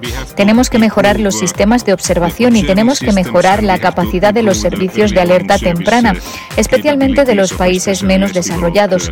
Y esa es la manera de evitar tanto las víctimas como las pérdidas económicas relacionadas con el cambio climático. Hasta aquí las noticias más destacadas de las Naciones Unidas.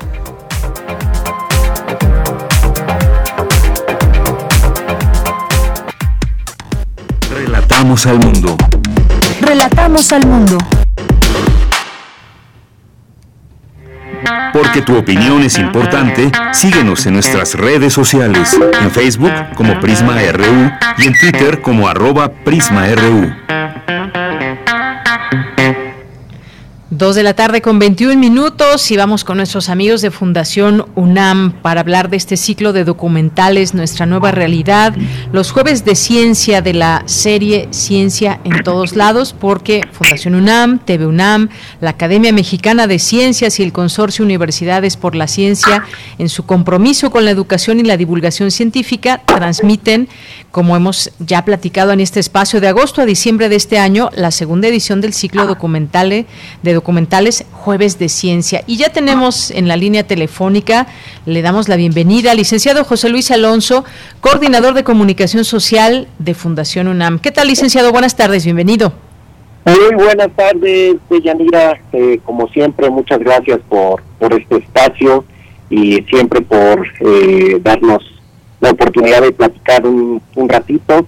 Y bueno, pues como bien lo dices, pues eh, apelo aquí a tu auditorio, a ti para comentarles sobre este ciclo de documentales, Nuestra Nueva Realidad, Jueves de Ciencia, de la serie de Ciencia en todos lados.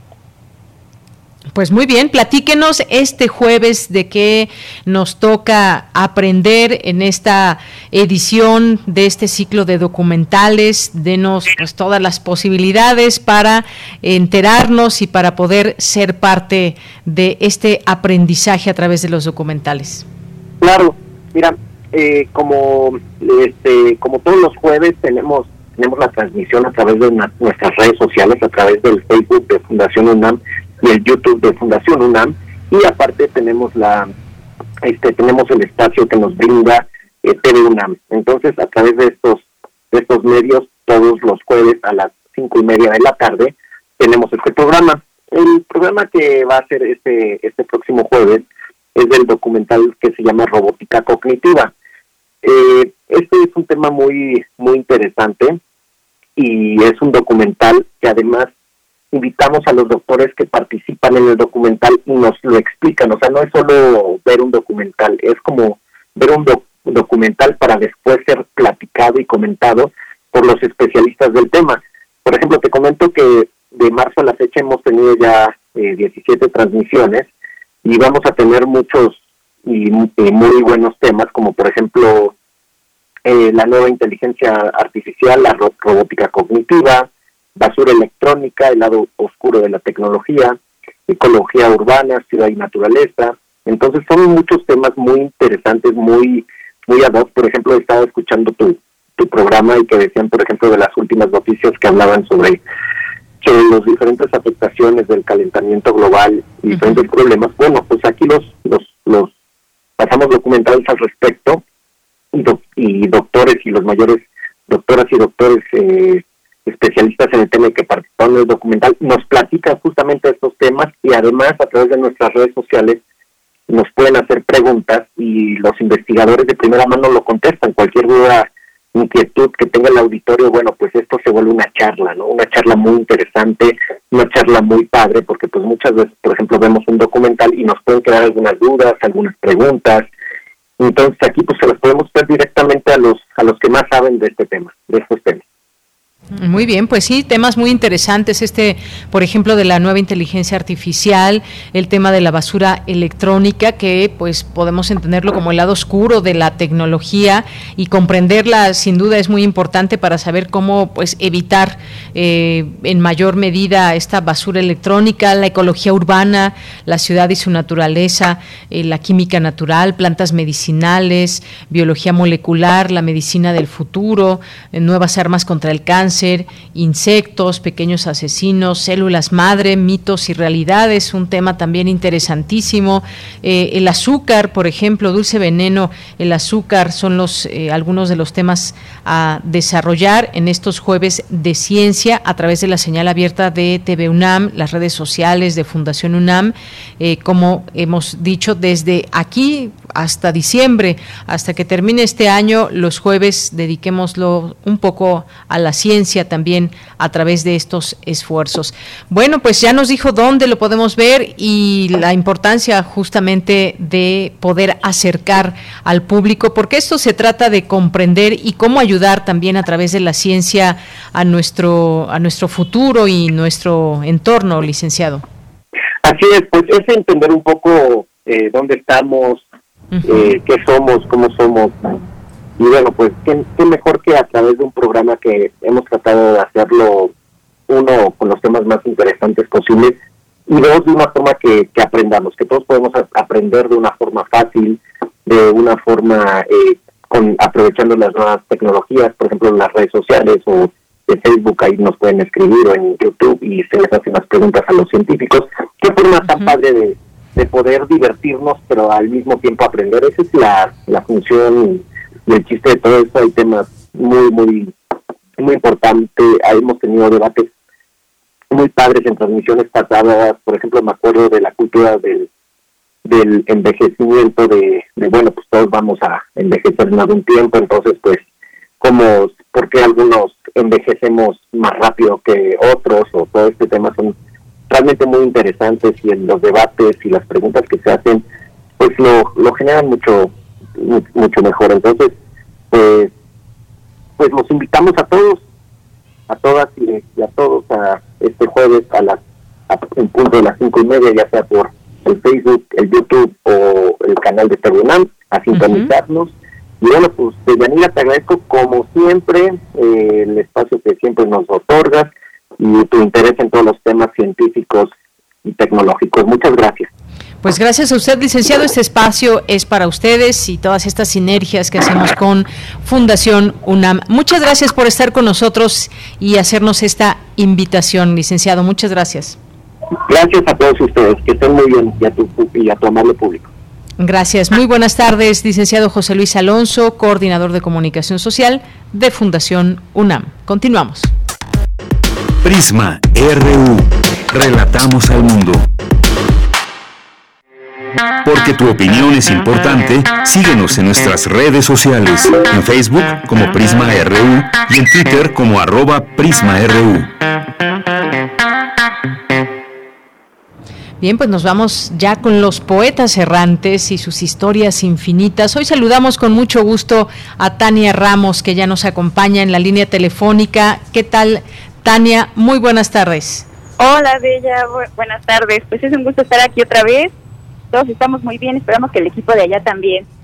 Claro que sí, todos bien y muy contentos de poderles escuchar. Cuéntanos sobre este martes, ¿qué vamos a escuchar? Eh, el de hoy es una cápsula, eh, um, pues digamos, bastante divertida, que tiene un montón de efectos. Se lució Gabo Gutiérrez, espero que disfruten mucho su trabajo el día de hoy. Eh, surgió a partir de que últimamente conocí a una persona que siento que conozco desde hace mucho tiempo y entonces empecé a leer mucho sobre estas vidas pasadas, sobre la reencarnación y pues empecé a preguntarme si sí será cierto o no. Entonces hoy queremos dejarlos con esta duda, a ver si ustedes creen, a ver si ustedes sienten que, que han pasado por otras vidas, que han sido otras cosas, que han conocido a más personas y pues les dejamos esta cápsula con mucho amor el día de hoy. Claro que sí, Tania, vamos a escucharlo y después regresamos contigo y eso me hizo recordar también, más allá de todo esto que mencionas, pues también la afinidad que puede haber entre las personas, con algunas personas que se cruzan en nuestra vida, porque con algunas tenemos esa gran afinidad, empatía, con otras no tanto. Bueno, sobre todo afinidad, porque empatía podríamos tener con, con todas las personas si así lo queremos, claro. Pero vamos a escuchar esto que nos platicas, estas historias infinitas esta historia que nos eh, platicas y regresamos contigo. Vamos. Adelante. Poeta soy, errando voy, buscando el sonido que dejó tu voz, mi corazón alcanzando el tuyo es un destino decidido, escúchame. Poetas errantes.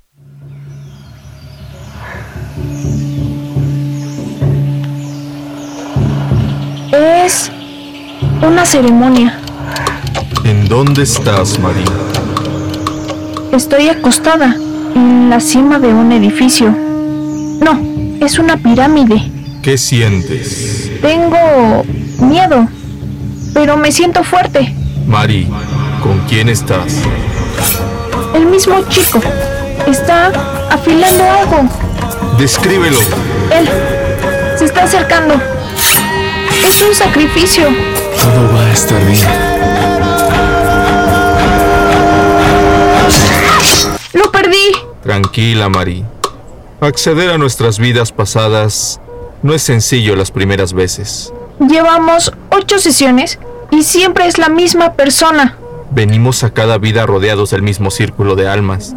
Entonces lo conozco. Puede que aún no, pero necesitan resolver algo.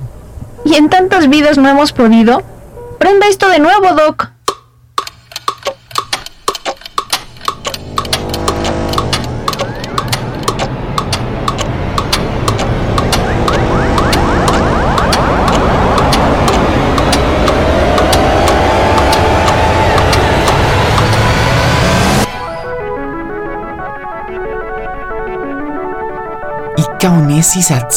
Otra vez es él. Aunque ahora no tiene forma. ¿Es un lugar conocido, Mari? Nunca había estado aquí. Todo es color morado y gelatinoso. ¿Por qué están ahí juntos? Quiere decirme algo. Dice que todo va a estar bien, pero hay mucho ruido. ¡Otra vez!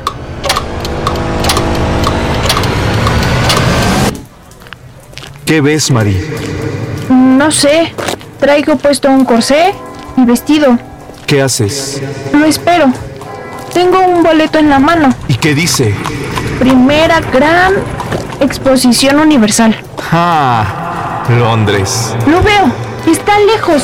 Tengo que acercar. ¡Cuidado! ¡Otra vez! Todo va a estar bien. Estoy volando. Somos abejas. Todo va a estar bien.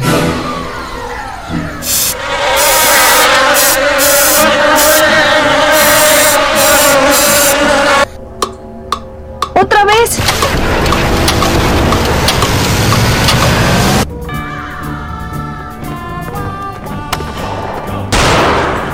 Hay muchos disparos. Está herido. Todo va a estar bien. No, otra vez.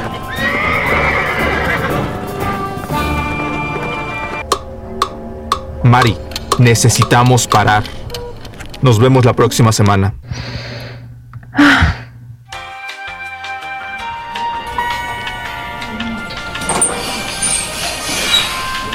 Buenas tardes. Buenas tardes.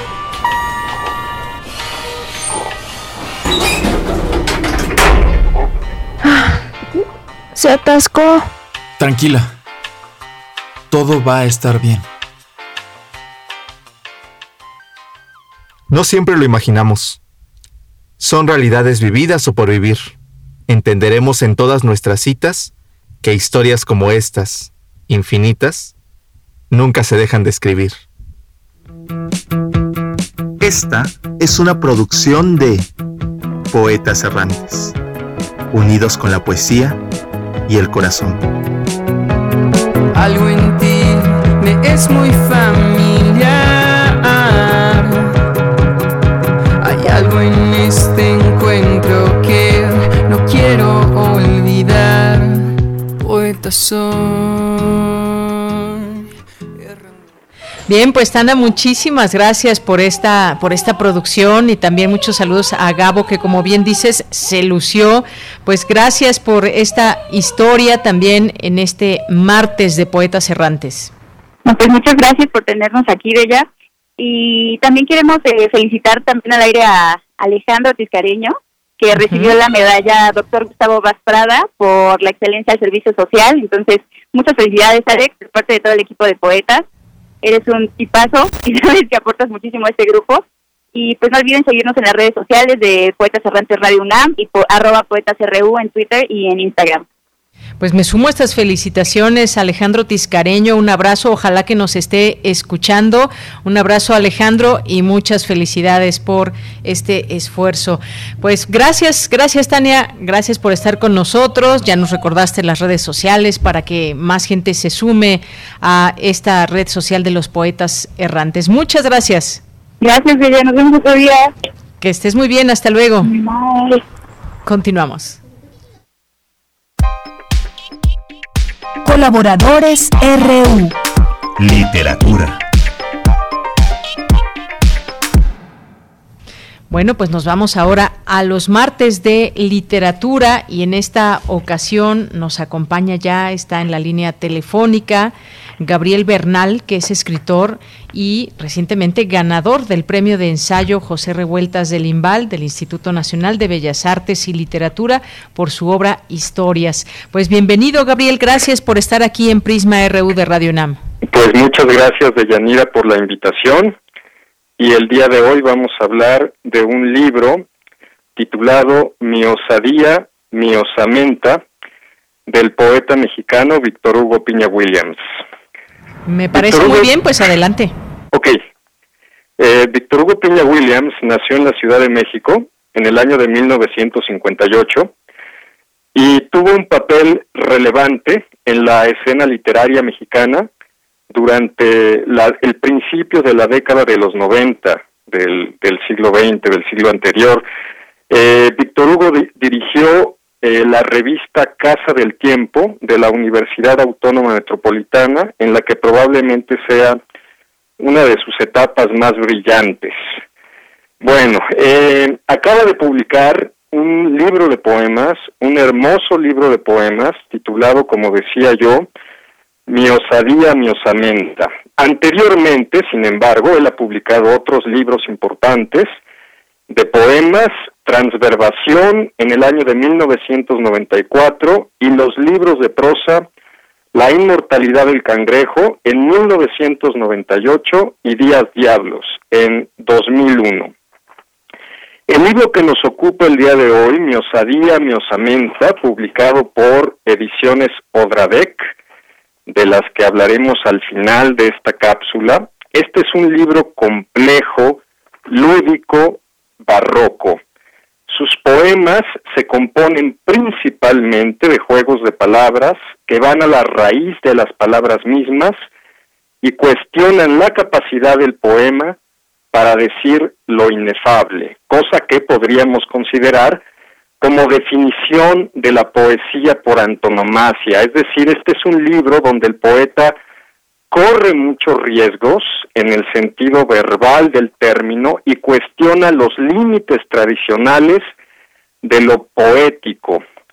Eh, a diferencia de eh, sus libros de poemas anteriores, en este libro, sin embargo, y a pesar de lo que acabo de decir, hay algunos temas identificables. Hay un tema principalmente identificable que es el tema de la vejez y de la muerte. De ahí el título del libro, de, de, la osamenta. A lo largo de estos poemas hay una constante referencia al deterioro plasmado o expresado en los huesos, ¿no? Los huesos es un leitmotiv a lo largo de este libro y de alguna manera los huesos se convierten en metáforas de las palabras que el poeta con las que el poeta juega como si fuera un malabarista. De ahí que sea posible afirmar que el protagonista principal de este libro sea al fin y al, sean al fin y al cabo las palabras. Eh, me gustaría leer un poema, son muy breves, eh, no, no, no se preocupen ustedes, son poemas muy cortitos. Voy a leer uno de los poemas principales de este libro para que se den ustedes una idea de todo esto que estoy diciendo. Dice, mi osadía, mi osamenta, que sigo siendo hasta el hueso, usadero. La carne lleva la cuenta y se remueve cual preso rinconero. Soy osadura y hocico para la hostia de mi bestia esencial.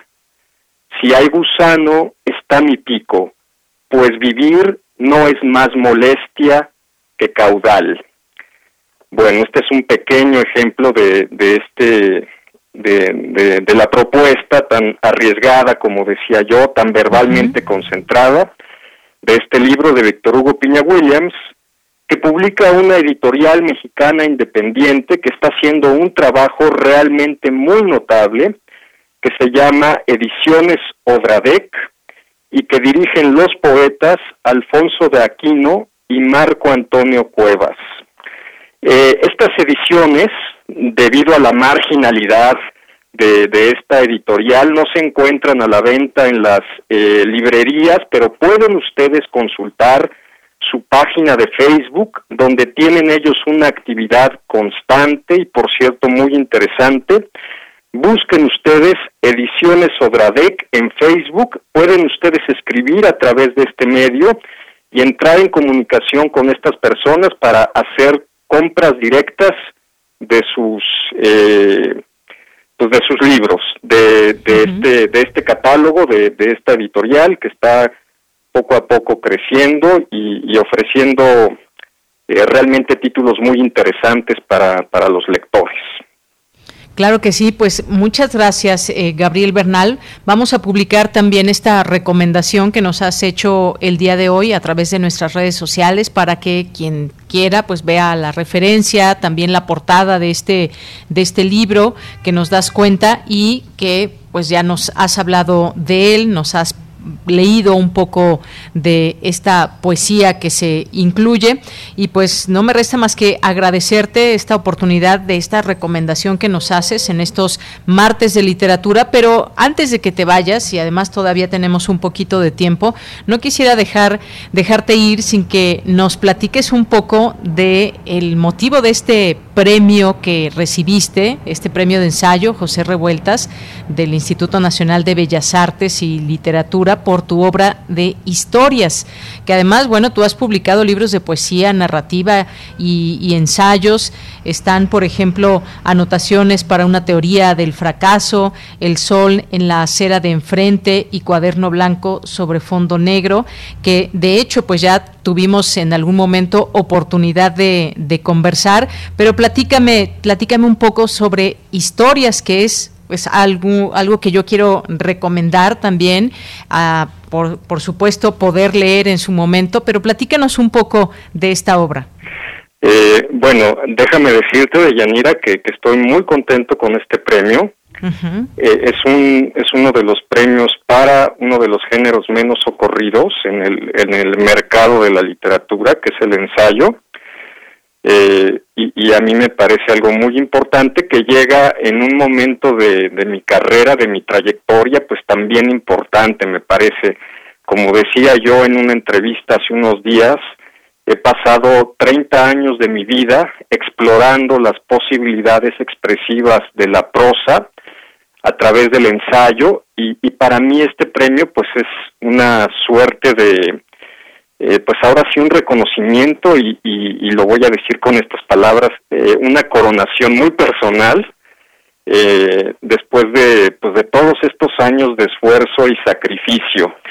Historias es un libro inédito. El, el premio es el, el, premio es para para obras inéditas. es un libro de, de ensayos sobre vamos a decirlo así, la eh, historia secreta de la literatura mexicana, a la cual pertenecería, por ejemplo, eh, Víctor Hugo Piña Williams y su libro Mi osadía, mi osamenta, es decir, me refiero en este libro a aquellos autores, a aquellos libros que no han merecido el, reconocimiento que otros grandes autores de la literatura mexicana del siglo XX, porque hemos tenido grandes escritores en nuestra literatura a lo largo de los últimos 150 años, eh, por lo menos, eh, pero en este caso se trata de joyas que han sido por alguna razón marginadas y que se mantienen en una suerte de arcón. Eh, allá de cuenta que yo en este libro eh, subo al, al, a los desvanes de la literatura mexicana, desempolvo los arcones, los abro para revisar eh, aquellas obras que a mí me parecen y aquellos autores que a mí me parecen joyas, pese a la el estado de secrecía en el que se han encontrado a lo largo ya de, algunos años, ¿no? Y, y, de eso trata someramente es este libro eh, al que al que le dan el premio eh, de ensayo José Revueltas. Eh, esperemos que, que, ya pronto se publique. también debo mencionar que en este espacio han comentado mi libro más reciente, que publicó la editorial Turner, que se llama Leonardo da Vinci, El regreso de los dioses paganos. Eh, este, este sí es un libro que pueden ustedes encontrar en, en, prácticamente todas las librerías. Eh, ha tenido una muy buena acogida por parte del público. Eh, de hecho, se publicó tanto en España como en México y en España antes del primer mes ya había agotado su primera edición. Entonces, eh, mientras esperamos la, la, publicación de historias, eh, ustedes pueden echarle un vistazo, pueden, pueden comprar el libro Leonardo da Vinci, El regreso de los dioses paganos, publicado por Turner. Y, bueno, pues eso es, ¿no? Yo, yo veo este premio más como, como un reconocimiento a, a una trayectoria, ¿no? Y, y bueno, pues le tocó la fortuna a, mi libro de historias de, eh, eh, pues, ser reconocido. Claro. Exactamente. Muy bien, pues ¿qué, qué trabajo tan interesante nos platicas de historias que ya tendremos en su momento oportunidad de disfrutar, de leer, eh, porque como bien dices, pues un, trabajo también importante cuando uno se pone eh, pues frente a muchos eh, textos de literatura y que pues bueno, ¿qué, hay de todos estos libros? ¿Qué historias nos pueden platicar? Y, uno hace pues estos eh, ejercicios de pronto de estar revisando entre sus, entre sus lecturas, entre sus anaqueles, pues conociendo de estas, de estas historias y bueno, pues ya tendremos oportunidad cuando salgas, si te parece bien, pues platicamos de historias en este espacio. Me dará muchísimo gusto, claro que sí. Bueno, pues Gabriel, muchas gracias por estar con nosotros, gracias por platicarnos, eh, hacernos estas recomendaciones, platicarnos un poco también de tu propia escritura y ya tendremos oportunidad de nueva cuenta de charlar contigo en este espacio. Por lo pronto, gracias. Muchísimas gracias a ustedes y hasta la próxima. Hasta luego. Muy buenas tardes. Gracias, Gabriel Bernal, escritor y ganador del premio de ensayo José Revueltas del Instituto Nacional de Bellas Artes y Literatura por esta obra de la que nos ha platicado ya un poco, historias y esta recomendación, por supuesto, que también nos deja que, pues recuerden, y ya estará en nuestras redes sociales, Mi osadía, mi osamenta de Víctor Hugo Piña Williams. Continuamos. Cultura RU.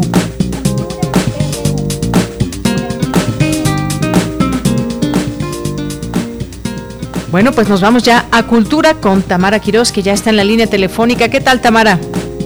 Ya estoy por acá, Deyanira, muy buenas tardes. Es un gusto saludarles a través de las frecuencias de Radio UNAM. Muchas gracias a las y los que nos escuchan por el 96.1 de FM y también por internet en radio.unam.mx. Nos acercamos a la recta final de la transmisión y esta tarde abrimos espacio a las artes escénicas. Primero, les comparto que en este mes inició el ciclo de teatro con derechos. Este ciclo es impulsado por Documenta AC y La Mancha Producciones a través de tres propuestas que están basadas en la vida real y que abordan temas como el acceso a la justicia, la vida en las cárceles, la reinserción social, la discapacidad psicosocial y los cambios necesarios de la atención a la salud mental. Juan Pablo Rivas, productor general del ciclo Teatro con Derechos, nos habla del trabajo conjunto para hacer llegar al público diversas narrativas de corte social. Escuchemos. Pues este proyecto es impulsado por Documenta, que es la organización cívica en la que estamos trabajando y que somos aliados. Documenta en su base principal, en su proyecto principal, trabaja diferentes temas, de los cuales nosotros nos apropiamos de ellos para tratar de mandar un mensaje mucho más digerido y mucho más puntual hacia el público en general. Eh, muchas veces lo que sucede con estos proyectos de derechos humanos se cree que solo es, trabajan en un grupo, entonces nosotros creemos que por medio del teatro o por medio de las artes plásticas y las artes en general se puede llegar a mayor gente en donde el mensaje sea directo hacia ellos. Documenta trabaja básicamente temas como acceso a la justicia, cárceles y reinserción social, discapacidad psicosocial, ¿no? Entonces lo que tratamos nosotros de hacer es, un cambio de enfoque y atención hacia la salud mental y hacia todos estos temas. Tenemos tres obras que fueron seleccionadas. Nuestro jurado está Leida Gallardo, que es una actriz que lleva más de 30 años en el medio, Alberto Lopni, que es un dramaturgo y director de teatro y fundador de, de una compañía muy representativa que se llama Seña y Verbo, y está Iván Tula, otro dramaturgo independiente y por último está Diego Barraza, que es editor de una editorial que es Sexto Piso, que trabaja mucho con temas de derechos humanos. ellos cuatro fueron los que analizaron los proyectos, de los cuales quedaron tres proyectos, que es La Fe de los Cerdos, Psicosis, La Fase Lunar y Perras y Patriarcas. Y a partir de eso, pues empezamos a producirlas, cada una de las obras con las compañías. Debo decirte que es una experiencia bien padre porque son tres objetivos distintos, son tres formas de contar una historia. Escuchamos a Juan Pablo Rivas, productor general del ciclo Teatro con Derechos. Este ciclo está disponible desde el 1 de octubre hasta el 18 de diciembre a través de la plataforma lamanchaproducciones.com. Las tres obras se presentarán de manera individual y serán de acceso gratuito durante el estreno en el primer fin de semana. Posteriormente, cada obra tendrá un costo de 119 pesos. Por ejemplo, en La sed de los cerdos, que está escrita por Hugo Abraham Birch, el narcomenudeo, la violación, la tortura, los asesinatos, el incesto entre hermanos y el secuestro acuden en menos de dos horas al espectador. Esta obra ya se estrenó el 1 y 2 de octubre, tuvo un acceso gratuito y las siguientes funciones, ya con costo, serán 8, 9, 15, 16, 22 y 23 de octubre a las 20 horas. La otra obra que forma parte de este ciclo es Psicosis o la quinta fase lunar. En esta obra, eh, pues transcurre la historia en un hospital psiquiátrico y el público enfrentará la cruda realidad de la salud mental en nuestro país, la desatención, la invisibilidad, falta de presupuesto y los estereotipos que ligan a las enfermedades mentales asesinatos, violencia y locura. El estreno gratuito será el próximo 29 y 30 de octubre a las 8 de la noche y las siguientes funciones serán los viernes y sábados de noviembre a la misma hora. Y en la tercera obra, que forma parte de este ciclo y que se titula De Perras y Patriarcas, eh, fue escrita por Violeta Leal y Manuel Delgado se estrena también de forma gratuita el 26 y 27 de noviembre a las 8 de la noche. Y en esta obra de teatro documental, eh, pues tres actrices se infundan en cuerpos masculinos y habitan las historias de tres ex internos a partir de sus experiencias de reclusión. Ellas comparan sus cicatrices y sus perspectivas sobre la violencia en las cárceles y en las calles. Las funciones con costo serán los viernes y sábados de diciembre a las 8 de la noche. William Shakespeare. Nace en la ciudad de Stratford-upon-Avon el 23 de abril de 1564. En una Inglaterra autónoma y en transformación como si ahí sí hubiera ganado la izquierda. Es el dramaturgo más grande de la historia universal. Dramaturgo significa que escribe obras de teatro. Otra propuesta teatral que está en temporada es Algo de un tal Shakespeare. Esta es una puesta en escena que explora diferentes lenguajes escénicos en algunas de las obras más representativas de El Bardo de Stratford. Déjenme contarles que a través de la manipulación y transfiguración de objetos, narraturgia, metáfora del objeto, mima corporal, entre otros elementos, podremos disfrutar de Romeo y Julieta, Macbeth y Titus Andrónicos. El concepto de esta puesta en escena, escrita por Adrián Vázquez, obedece a la premisa de explorar los recursos inherentes del actor, voz, cuerpo, energía, imaginación, mucha imaginación y también evocación. Adrián Vázquez, director de la compañía Los Tristes Tigres, nos habla de cómo surgió la obra Algo de un tal Shakespeare. Escuchemos. La idea surge en el 2014 con un ánimo y unas ganas inconmensurables de colaborar con mi compañera Sara Pinet. Sabíamos que ambos teníamos ganas de trabajar algo en escena en donde participáramos los dos como actores. Ambos somos este, muy admiradores de la obra literaria de William Shakespeare, entonces mientras trabajábamos descubrimos que Shakespeare era lo que queríamos contar pero por nuestra formación, por nuestra manera de concebir el mundo, por nuestra manera de concebir el teatro, por nuestra vocación y el amor que le tenemos a la comedia, sabíamos que no queríamos hacer algo solemne o algo rigurosamente clásico, así que tomamos tres anécdotas de Shakespeare, las licuamos y hicimos el espectáculo a manera de comedia, a manera de farsa para homenajear a este gran autor, respetando sus anécdotas, pero dándole una visión contemporánea, divertida, enloquecida a sus obras. Cuando Adrián Vázquez menciona que decidieron licuar las anécdotas de Shakespeare, lo dice realmente literal.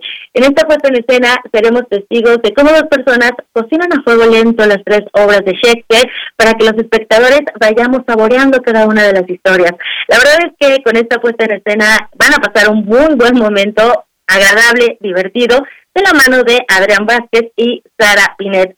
Si se animan a verlos y reír un buen rato, la temporada de Algo de un Shakespeare termina el 31 de octubre. Las funciones son viernes y sábado a las 8 de la noche y domingos a las 6 de la tarde en el Foro Shakespeare, ubicado en la calle Zamora, número 7, en la colonia Condesa.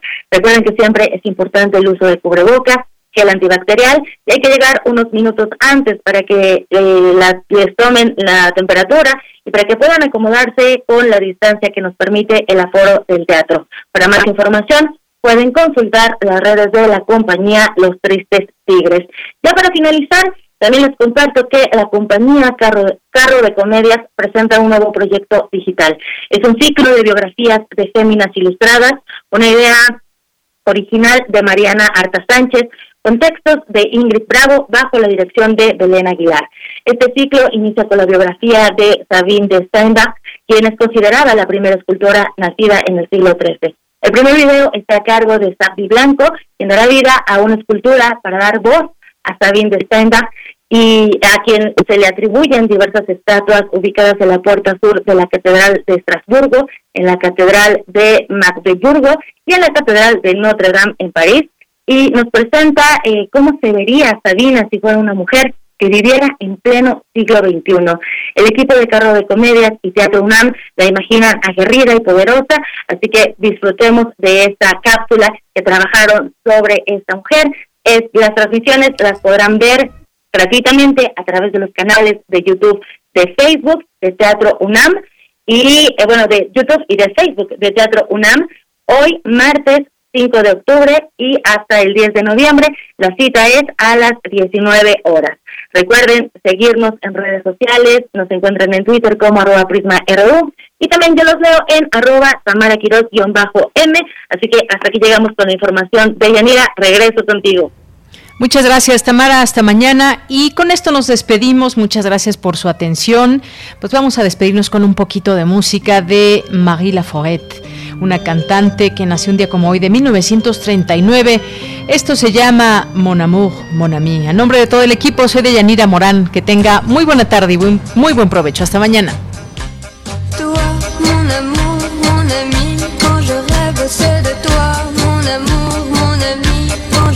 Chante, c'est pour toi, mon amour, mon ami, je ne peux vivre sans toi, mon amour, mon ami, et je ne sais pas pourquoi.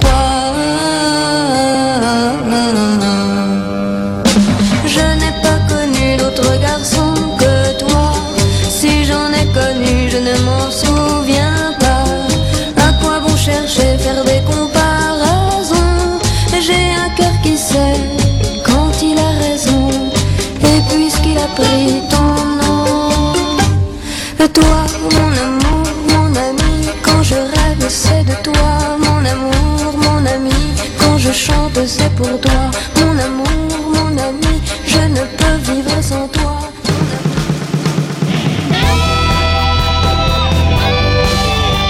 Prisma RU. Relatamos al mundo.